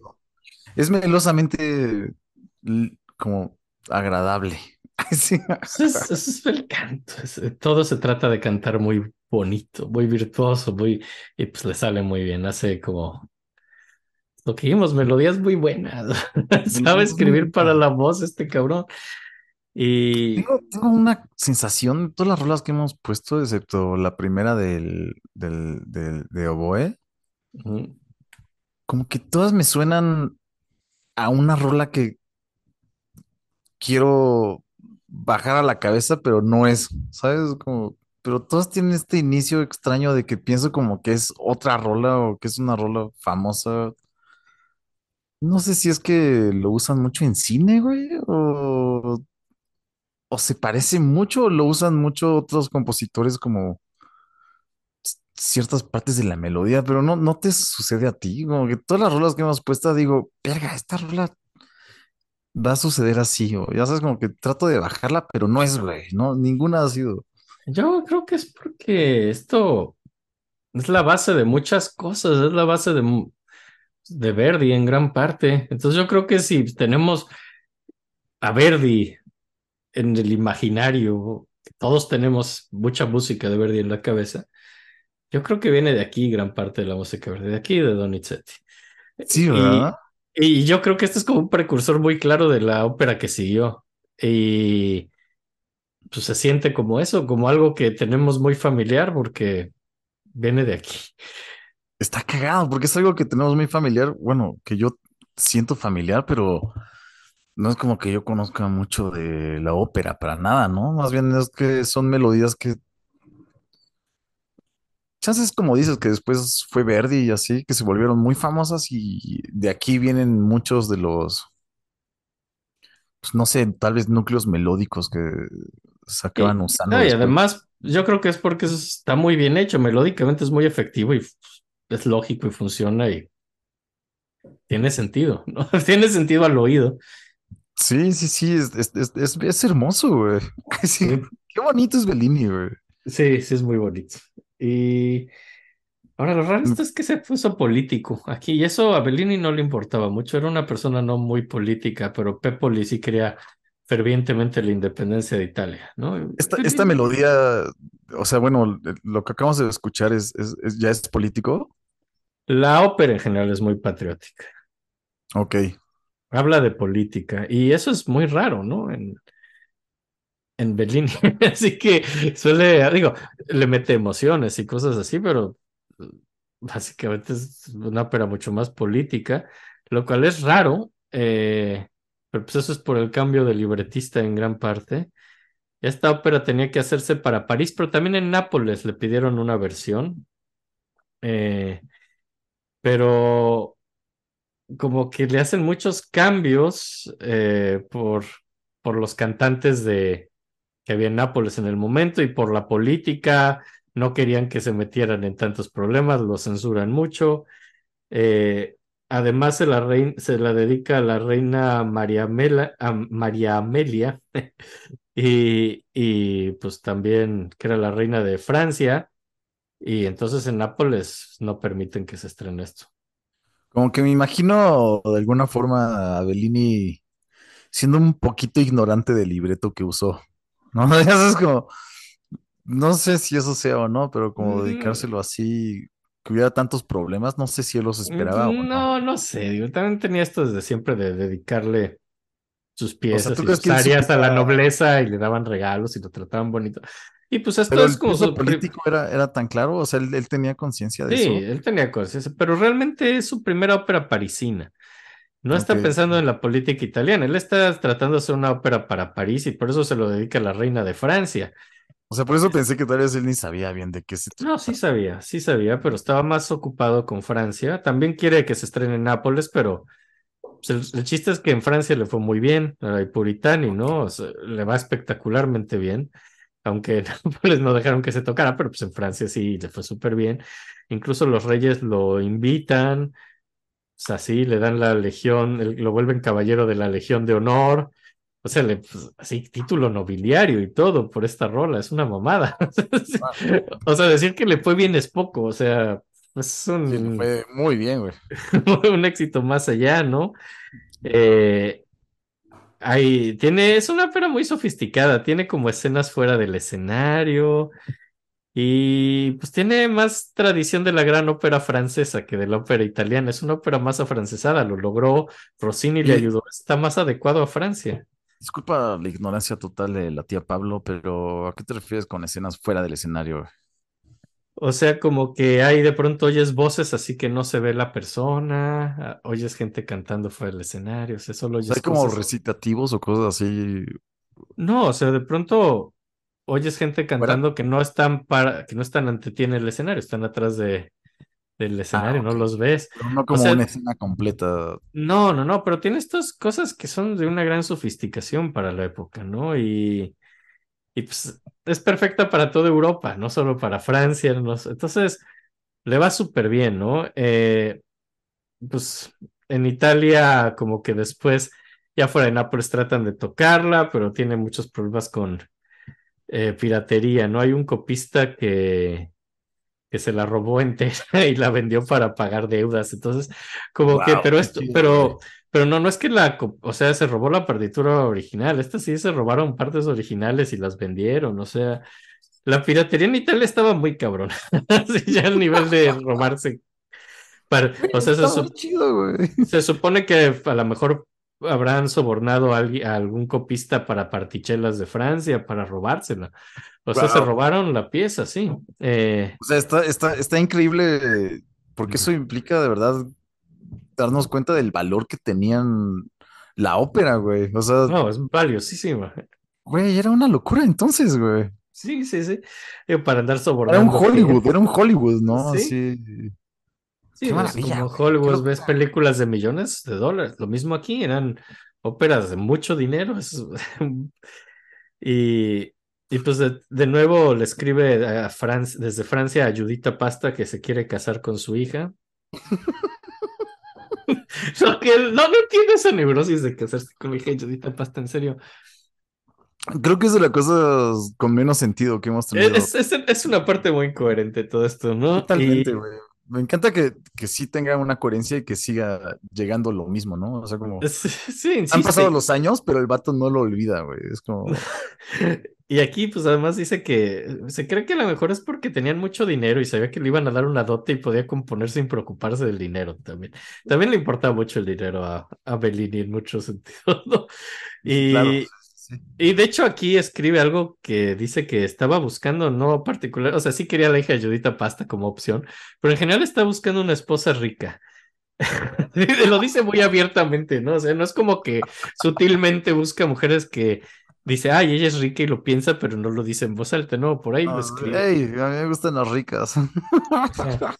Dice, dice que según como manda una carta a su tío, dice que dice que necesita una mujer joven, devota, obediente, con un, con mucho dinero para una dote. Wow, sea- era un cínico, güey. Sí, quería una mujer que lo obedeciera, fuera joven, bonita y le diera dinero. Ok, ok, ok, güey. O sea, lo bonito es que lo dice así abiertamente. O sea, ok, es lo que pide. eh, yo- la señora Pasta recibe mal la propuesta de matrimonio, dice que no. Como, güey, ya basta, ¿no? Sí, de pronto era su amiga y todo, pero dice, güey, ya no, en serio no. Y Bellini cree que es por influencia de, de Judita Turina. No, venga. cree que es por su amante, ¿no? Pero, o sea, pues porque también, o sea, todos los rumores en Milán y así. Pero realmente, por lo que se ve, es que que Pasta quería alejar a su hija del mundo del teatro, ¿no? Veía como que el mundo del teatro y la ópera era puro barbaján y no quiere que su hija sea parte de eso, así como ella lo era, ¿no? Claro, un poquito de amor a la hija, güey. Ajá, sí. Y, y pues como que, pues quiere como, tiene plan con otras mujeres y pues como que, eh, pero pues realmente lo batean, así a pesar de que quiere esto, ¿no? Así, porque creo que es muy cínico en lo que busca y muy específico y muy exigente. ni siquiera sé si llamarle bateo eso, o más bien como. Simplemente dicen, pues no, esto no tiene sentido. porque ni siquiera como que es algo real, ¿no? Nada más es como un intenseo de este güey de, oye, ¿qué pedo, güey? ¿Sí me caso con tu hija o qué? ¿No? Es como, güey, de, güey, ya quiero dinero y tu hija de, güey, así no se piden las cosas. No, sé, ¿qué es? ¿Sí me vas a dar el dote? O sea, es como, me suena hasta como adicto, ¿no? Es como, güey, ¿qué pedo? ¿Me vas a dar el, préstamo, güey? Sí, no, entonces pues no. No, Bellini, basta. Ya es como, no, güey, sí somos amigos, pero basta, cabrón. Sí, y sí te digo, intenta, pero pues no, ¿no? Y Qué eh, cagado, güey. Ac- acá- No, no me imaginé que ese intenseo con, con la hija de pasta, güey, era a este punto, güey. y es, es eso, yo creo. Creo que siempre fue el dinero, a lo mejor. Y, y, y era eso, era una mujer joven y con dinero, ¿no? Que es lo que él quería. Sí, mani- mani- mani- es fácil Sí, manipular, ¿no? Sí, sí, sí, sí. Y, eh, y pues ahí hay un momento donde está con Heine platicando en París y Heine le dice que, que tenga cuidado. Así Heine ahí de vacilador le dice, ten cuidado porque los genios, como tú, se mueren jóvenes, ¿no? Y Bellini era todo supersticioso y dice, no, no, no, no, no, no. Y entonces hace la señal contra el mar de ojo que, que al parecer, por lo que leí, era hacer como los cuernos así del diablo. Así que yo creo que hoy es como de heavy metal. Entonces como que Ya, le- ese pedo significa como, o te echo el mal de ojo, o es como contraataco tu mal de ojo. Pues básicamente es lo que quería. Dice que le echaron a Heine el mal de ojo y dice, no, no mal de ojo, hace sus cuernitos con la mano. Cuernito, digo, los que no pueden ver, los que no se lo pueden imaginar. Es el dedo índice y el dedo meñique extendido. Exacto. El rock and roll sin el gordo. El rock and roll sin el Gordon, sí. Y dos meses después, pues se va a morir. Eh, ahora, su, No. su muerte es algo muy raro porque pasan cosas raras. Es- Este es un momento muy raro. Eh, está en casa de, de Levi en el campo, ¿no? Está con, en la familia, en casa de Levi en el campo. No puedo Y- dejar de pensar sobre que es medio sketchy los Levi. Es que eso, es que ese es el pedo. Es, es muy sketchy la muerte de Bellini. Está en la casa del güey sketchy en el campo y empieza a escribir que se enferma, ¿no? Que su, su disentería de siempre, eh, manda una carta diciendo tengo disentería, que tuvo, escribe que tuvo una diarrea espantosa y, y pues básicamente eh, Levin, y hay amigos que quieren visitarlo porque pues les escribió que se sentía mal y cosas así. Y Levi no deja entrar a nadie a la casa, ¿no? Y, y tiene un jardinero, al parecer, en la villa, y el jardinero le ayuda pues a cuidar que no logre pasar nadie, ¿no? Órale, más que jardinero es, pues es un cuidador. Es el conserje. Es un conserje. Y entonces, pues no, no deja que pase, básicamente no deja que pase nadie. Y, y, pues por mucho tiempo está como, no ¿Cuánto es deja que, tiempo? pues un par de semanas, no deja que llegue nadie, que nadie lo visite. Y, y, y una amiga mandó un doctor, ¿no? Así, pero no acepta como médicos. Y Levi se va a Londres y con su, con su amante se van a Londres y lo dejan solo, así en la casa de campo, solo con el jardinero que evita que lo vean. Y una amiga a la que les escribes manda un médico, ¿no? Que, que se llama el doctor Montelegri, ¿no? Y, y pues como que llega el doctor Montelegri y dice que está en muy mal estado. El doctor Montelegri lo encuentra súper mal y, y decide que lo va a cuidar, pero a la mitad de cuidarlo decide que se va a ir para ir a París a avisar en el teatro italiano, que es donde trabajaba, ir a decir que está muy mal. Entonces, en vez doctor. de, Sí, el doctor decide abandonarlo, irse a París a avisar que está muy mal. Y él es el doctor. Así, ¿a quién le va a avisar? Él es el doctor. Entonces, se, se va y, y lo deja con Joseph Hubert, que es el jardinero, ¿no? El, el único que se queda con Bellini este tiempo es Joseph Hubert, el jardinero. El Y matón. El es este güey el raro y pues básicamente eh, se muere. Se muere ahí eh, estando solo con el jardinero, ¿no? Eh, hay sospechas de asesinato. Dicen, bueno, ¿qué pasó? Porque todo ¿Pero es muy raro, porque no dejan que nadie lo vea y luego el güey huye a Londres, Levi huye a Londres y se estaba acostando con su novia. O sea, y- ¿pero qué? ¿Sería un pedo pasional, güey? ¿O... Es lo que se cree. Hay gente aquí dice, Levi lo habrá matado por estar, estar así acostándose con su, con su su novia, con su amante, y, y entonces por eso no deja que nadie lo vea y huye a Londres y, y por qué se fue el doctor y, y como que es muy raro. Eh, dicen Tiene que- coherencia, ¿no? O sea, de que, ¿por qué un doctor, güey, se va a ir a decir que su paciente está mal en vez de tratar al paciente, ¿no? y es raro porque no lo cuidan, ¿no? Y pues por eso... Suena más coherente como, güey, pues me voy porque está muy de la verga este lugar, güey. Pero No, todo está tan sospechoso que, que deciden hacerle una autopsia, ¿no? Porque dicen, es que en la esto... época.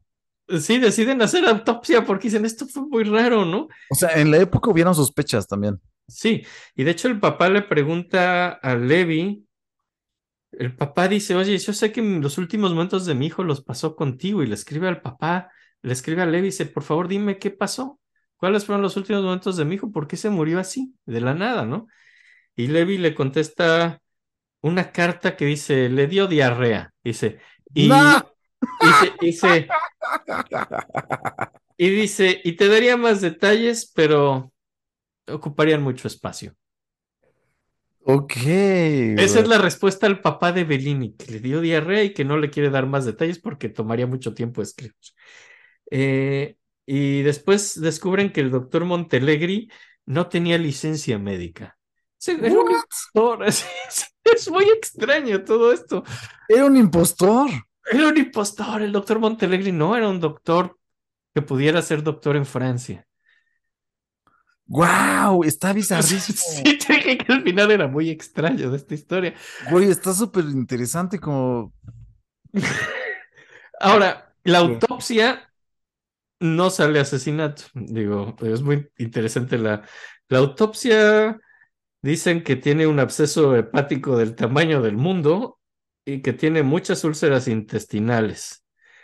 Eh, pueden ser las amibas, a fin de cuentas. Lo que leí luego, cáncer, ¿no? eh, pues más que, no, más que cáncer, lo que leí es que tenía un absceso hepático por amibas, una disentería de amibas. O sea, o sea, a lo Mm. mejor sí se murió de diarrea. O sea, Tal vez todo lo que dijo este güey fue verdad. y- sí, es, es que es lo que pasa. O sea, al parecer, al fin de cuentas, sí fue un absceso por, por amibas o disentería. Tenía problemas gastrointestinales desde años antes de conocer a Levi y se ponía muy mal siempre. Pero esta vez se murió y digo, lo raro es la actitud de Levi. ¿Por qué escapó? ¿Por no qué sé, mandaron a un doctor tipo que no era doctor. doctor? ¿Qué chance? Nadie sabía que el doctor no era doctor, güey. A O lo sea, mejor puede ser que, que el doctor pues estaba saliéndose con la suya, siendo ficticio y es, es ganando muy una lana, extraño. güey. Es muy extraño ese final, digo, y a lo mejor, y a lo mejor simplemente no lo mató, pero vio que se iba a morir y pues, dijo, ah, así me deshago de él sin matarlo, ¿no? Wow, está Quizás- padrísimo, güey. Quizá sea, no lo está cuidó como de... Padrísimo, güey. Es... Si este es el primer caso de que asesinen al compositor, hay posibilidad de que asesinen al personaje. Murió muy joven, se murió 23 de septiembre de el 35 a sus Güey, qué lástima que se murió a los 18 años. No, se muere a- se muere, Güey, y ahí fue cuando Bellini murió a los 18 años. Todo fue se de- no, se muere a los 33 como Jesucristo. Eh, eh, así. Ah, ah, eso también está bueno, güey. Güey, pues es una, es una carrera de 30 años, güey. Es muy cortito, hizo 10 rolas. O sea, suena como que más, pero hizo 10 óperas. O sea, comparado con los otros belcantistas, este hizo muy poquitas, eh, las, Y es, pero y es bastante interesante su carrera como director, ¿no? Mm, director, sea, no. Pues sí, o sea, bueno, los tres años lo empezó y creo que ahí se quedó. Su carrera de director.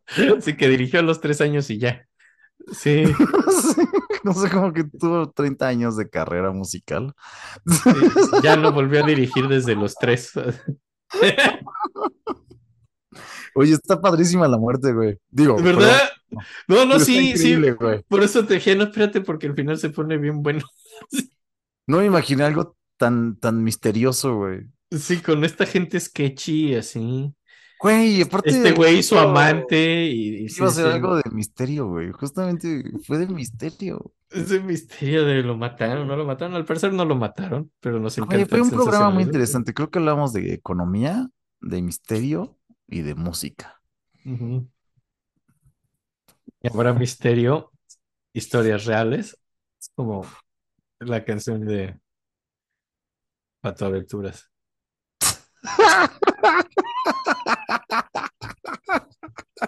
Eran misterios e historias reales. Porque si es real, Bellini sí existió. Y además era un cisne. o sea, como Iba a decir a ver si poníamos la rola de, de, de Pato Aventuras, pero creo que va a matar con todo. Creo que no, creo que no. No, vamos a poner la de la de Casta Diva porque, pues, es Casta Diva, no mames. De las áreas más importantes en la historia de la ópera. Oye, qué locura, güey. Está bizarrísimo la muerte, güey. Sí, ¿verdad? Es como, Me encanta, me encanta que en la época se les hizo raro también y decidieron hacer una autopsia. hicieron una autopsia, o sea, dijeron, esto es muy raro, o sea, qué pedo. Ay, qué locura, güey. Y aparte lo más chistoso es que, que tal vez sí, pues tal vez sí, todo lo que dijo este güey fue verdad, como pues sí, el vato estaba mal de la diarrea. No, es como, pues, sí, Tenía no, no, diarrea, sí. Yo no hice nada, el güey se murió solo. ¿no? O sea, como- digo, pero ¿para qué se va a Londres y hace cosas sospechosas? Es- Fish and chips. sí. Una- un brutal antojo de fish and chips, así de. Pescadito podrido, güey. Sí, sí, sí. La gastronomía inglesa no es como un motivo para dejar a alguien morir. Si la gastronomía inglesa no es famosa por Vamos, vivía, vivían en Francia. Vivían en Francia, no es como que. No, est- no estaba acostumbrado a ese sabor. eh, sí, pero sí. Oye, qué, qué, qué, qué locura, qué, buena historia este vato. Sí, ¿verdad? Es muy interesante. Es- Se me hace muy raro, de verdad, como se lo dije Enrique, que no haya como, pues más historias de esto. O sea, no sé. Yo esperaría que tuviéramos en Europa, Europa, ciertos programas sobre Que hablaran más de Berlín. de Bel Canta, güey. Están buenísimas. Son chidos los del Wilkins. Ah, tienen muchos sus fans. eh, tienen muchos sus fans. Eh, a la fecha se toca bastante. Norma, Norma es una ópera que se toca mucho. La Sonómbula y Puritania. Esas, esas tres como que son las que No estoy seguro, pero seguro yo Fellini lo usa, ¿no? no, no sé. Como que ahorita que lo estaba escuchando me sonó mucho a cosas de Fellini, pero no podría asegurar nada. No, no, no sé, no, no, no estoy seguro. Y pues ya, ¿quieres dejarles un consejo antes de oír Casta Diva? Claro que sí. Creo que lo más claro que tuvimos es la vulgaridad, ¿no? No hagas chistes de las parejas de tus amigos. Sí. Si lo haces, hazlo en vivo, ve cómo se maneja. No seas vulgar en general, ¿no? Como a veces la vulgaridad es chistosa, pero a veces, a veces puede ser lastimosa. La verdad, su respuesta es muy chistosa. A mí me divierte mucho cómo le contestó bien ofendido. Pero Es una respuesta muy de corazón, güey. Es como muy- sí, fue, fue muy, muy sincera. Digo, para un programa de chismes musicales como nuestro, creo que nos dio de qué hablar, estuvo divertido. Y, y ya, escríbanos a las tías de la música gmail.com, Instagram es las tías de la música. Y hay otra cosa que se me hace muy chistoso que a los Felipes sí se les dice Felipe. Eli- Es el único, ¿verdad? Que dicen Es el único que funciona, güey. Felipe. Hernando no es un, it's not a thing. Facebook es las tías de la música, Twitter es tías de la música. y Ya, ya saben, es- pongan sus Ah, comentarios en Y YouTube. recuerden, recuerden que también tenemos un correo, un correo que es las tías de la música arroba gmail. Es correcto. Ah, ver- verguísima. Y ya escríbanos, eh, pónganle todas las estrellas del mundo en Spotify y ya. Eh, pues eso es, eso es. eh, y Ah. vamos a dejar con Castadiva. Ya, ya estamos, ya acabó el mundial ahorita que estamos grabando. Ya, ya acabó el mundial, ganó Beethoven. Ganó Beethoven, vamos a hacer un programa en vivo. Sí, esperen información pronto. No, cuando salga esto ya vieron cuándo es y con dónde es y cómo y todo. Ah, bueno, ok. Entonces, ¿saben qué? ¿Saben qué? ¿Saben qué? Ay, sí. Pues ahí los vemos en persona. Ahí los vemos. Más vale, Muy más pronto. vale- más vale ir a las tías de la música que morir. Sí. Y ya. Los amamos. ¡Mua! Tata. Ah, espera, ajá, exacto. Ay,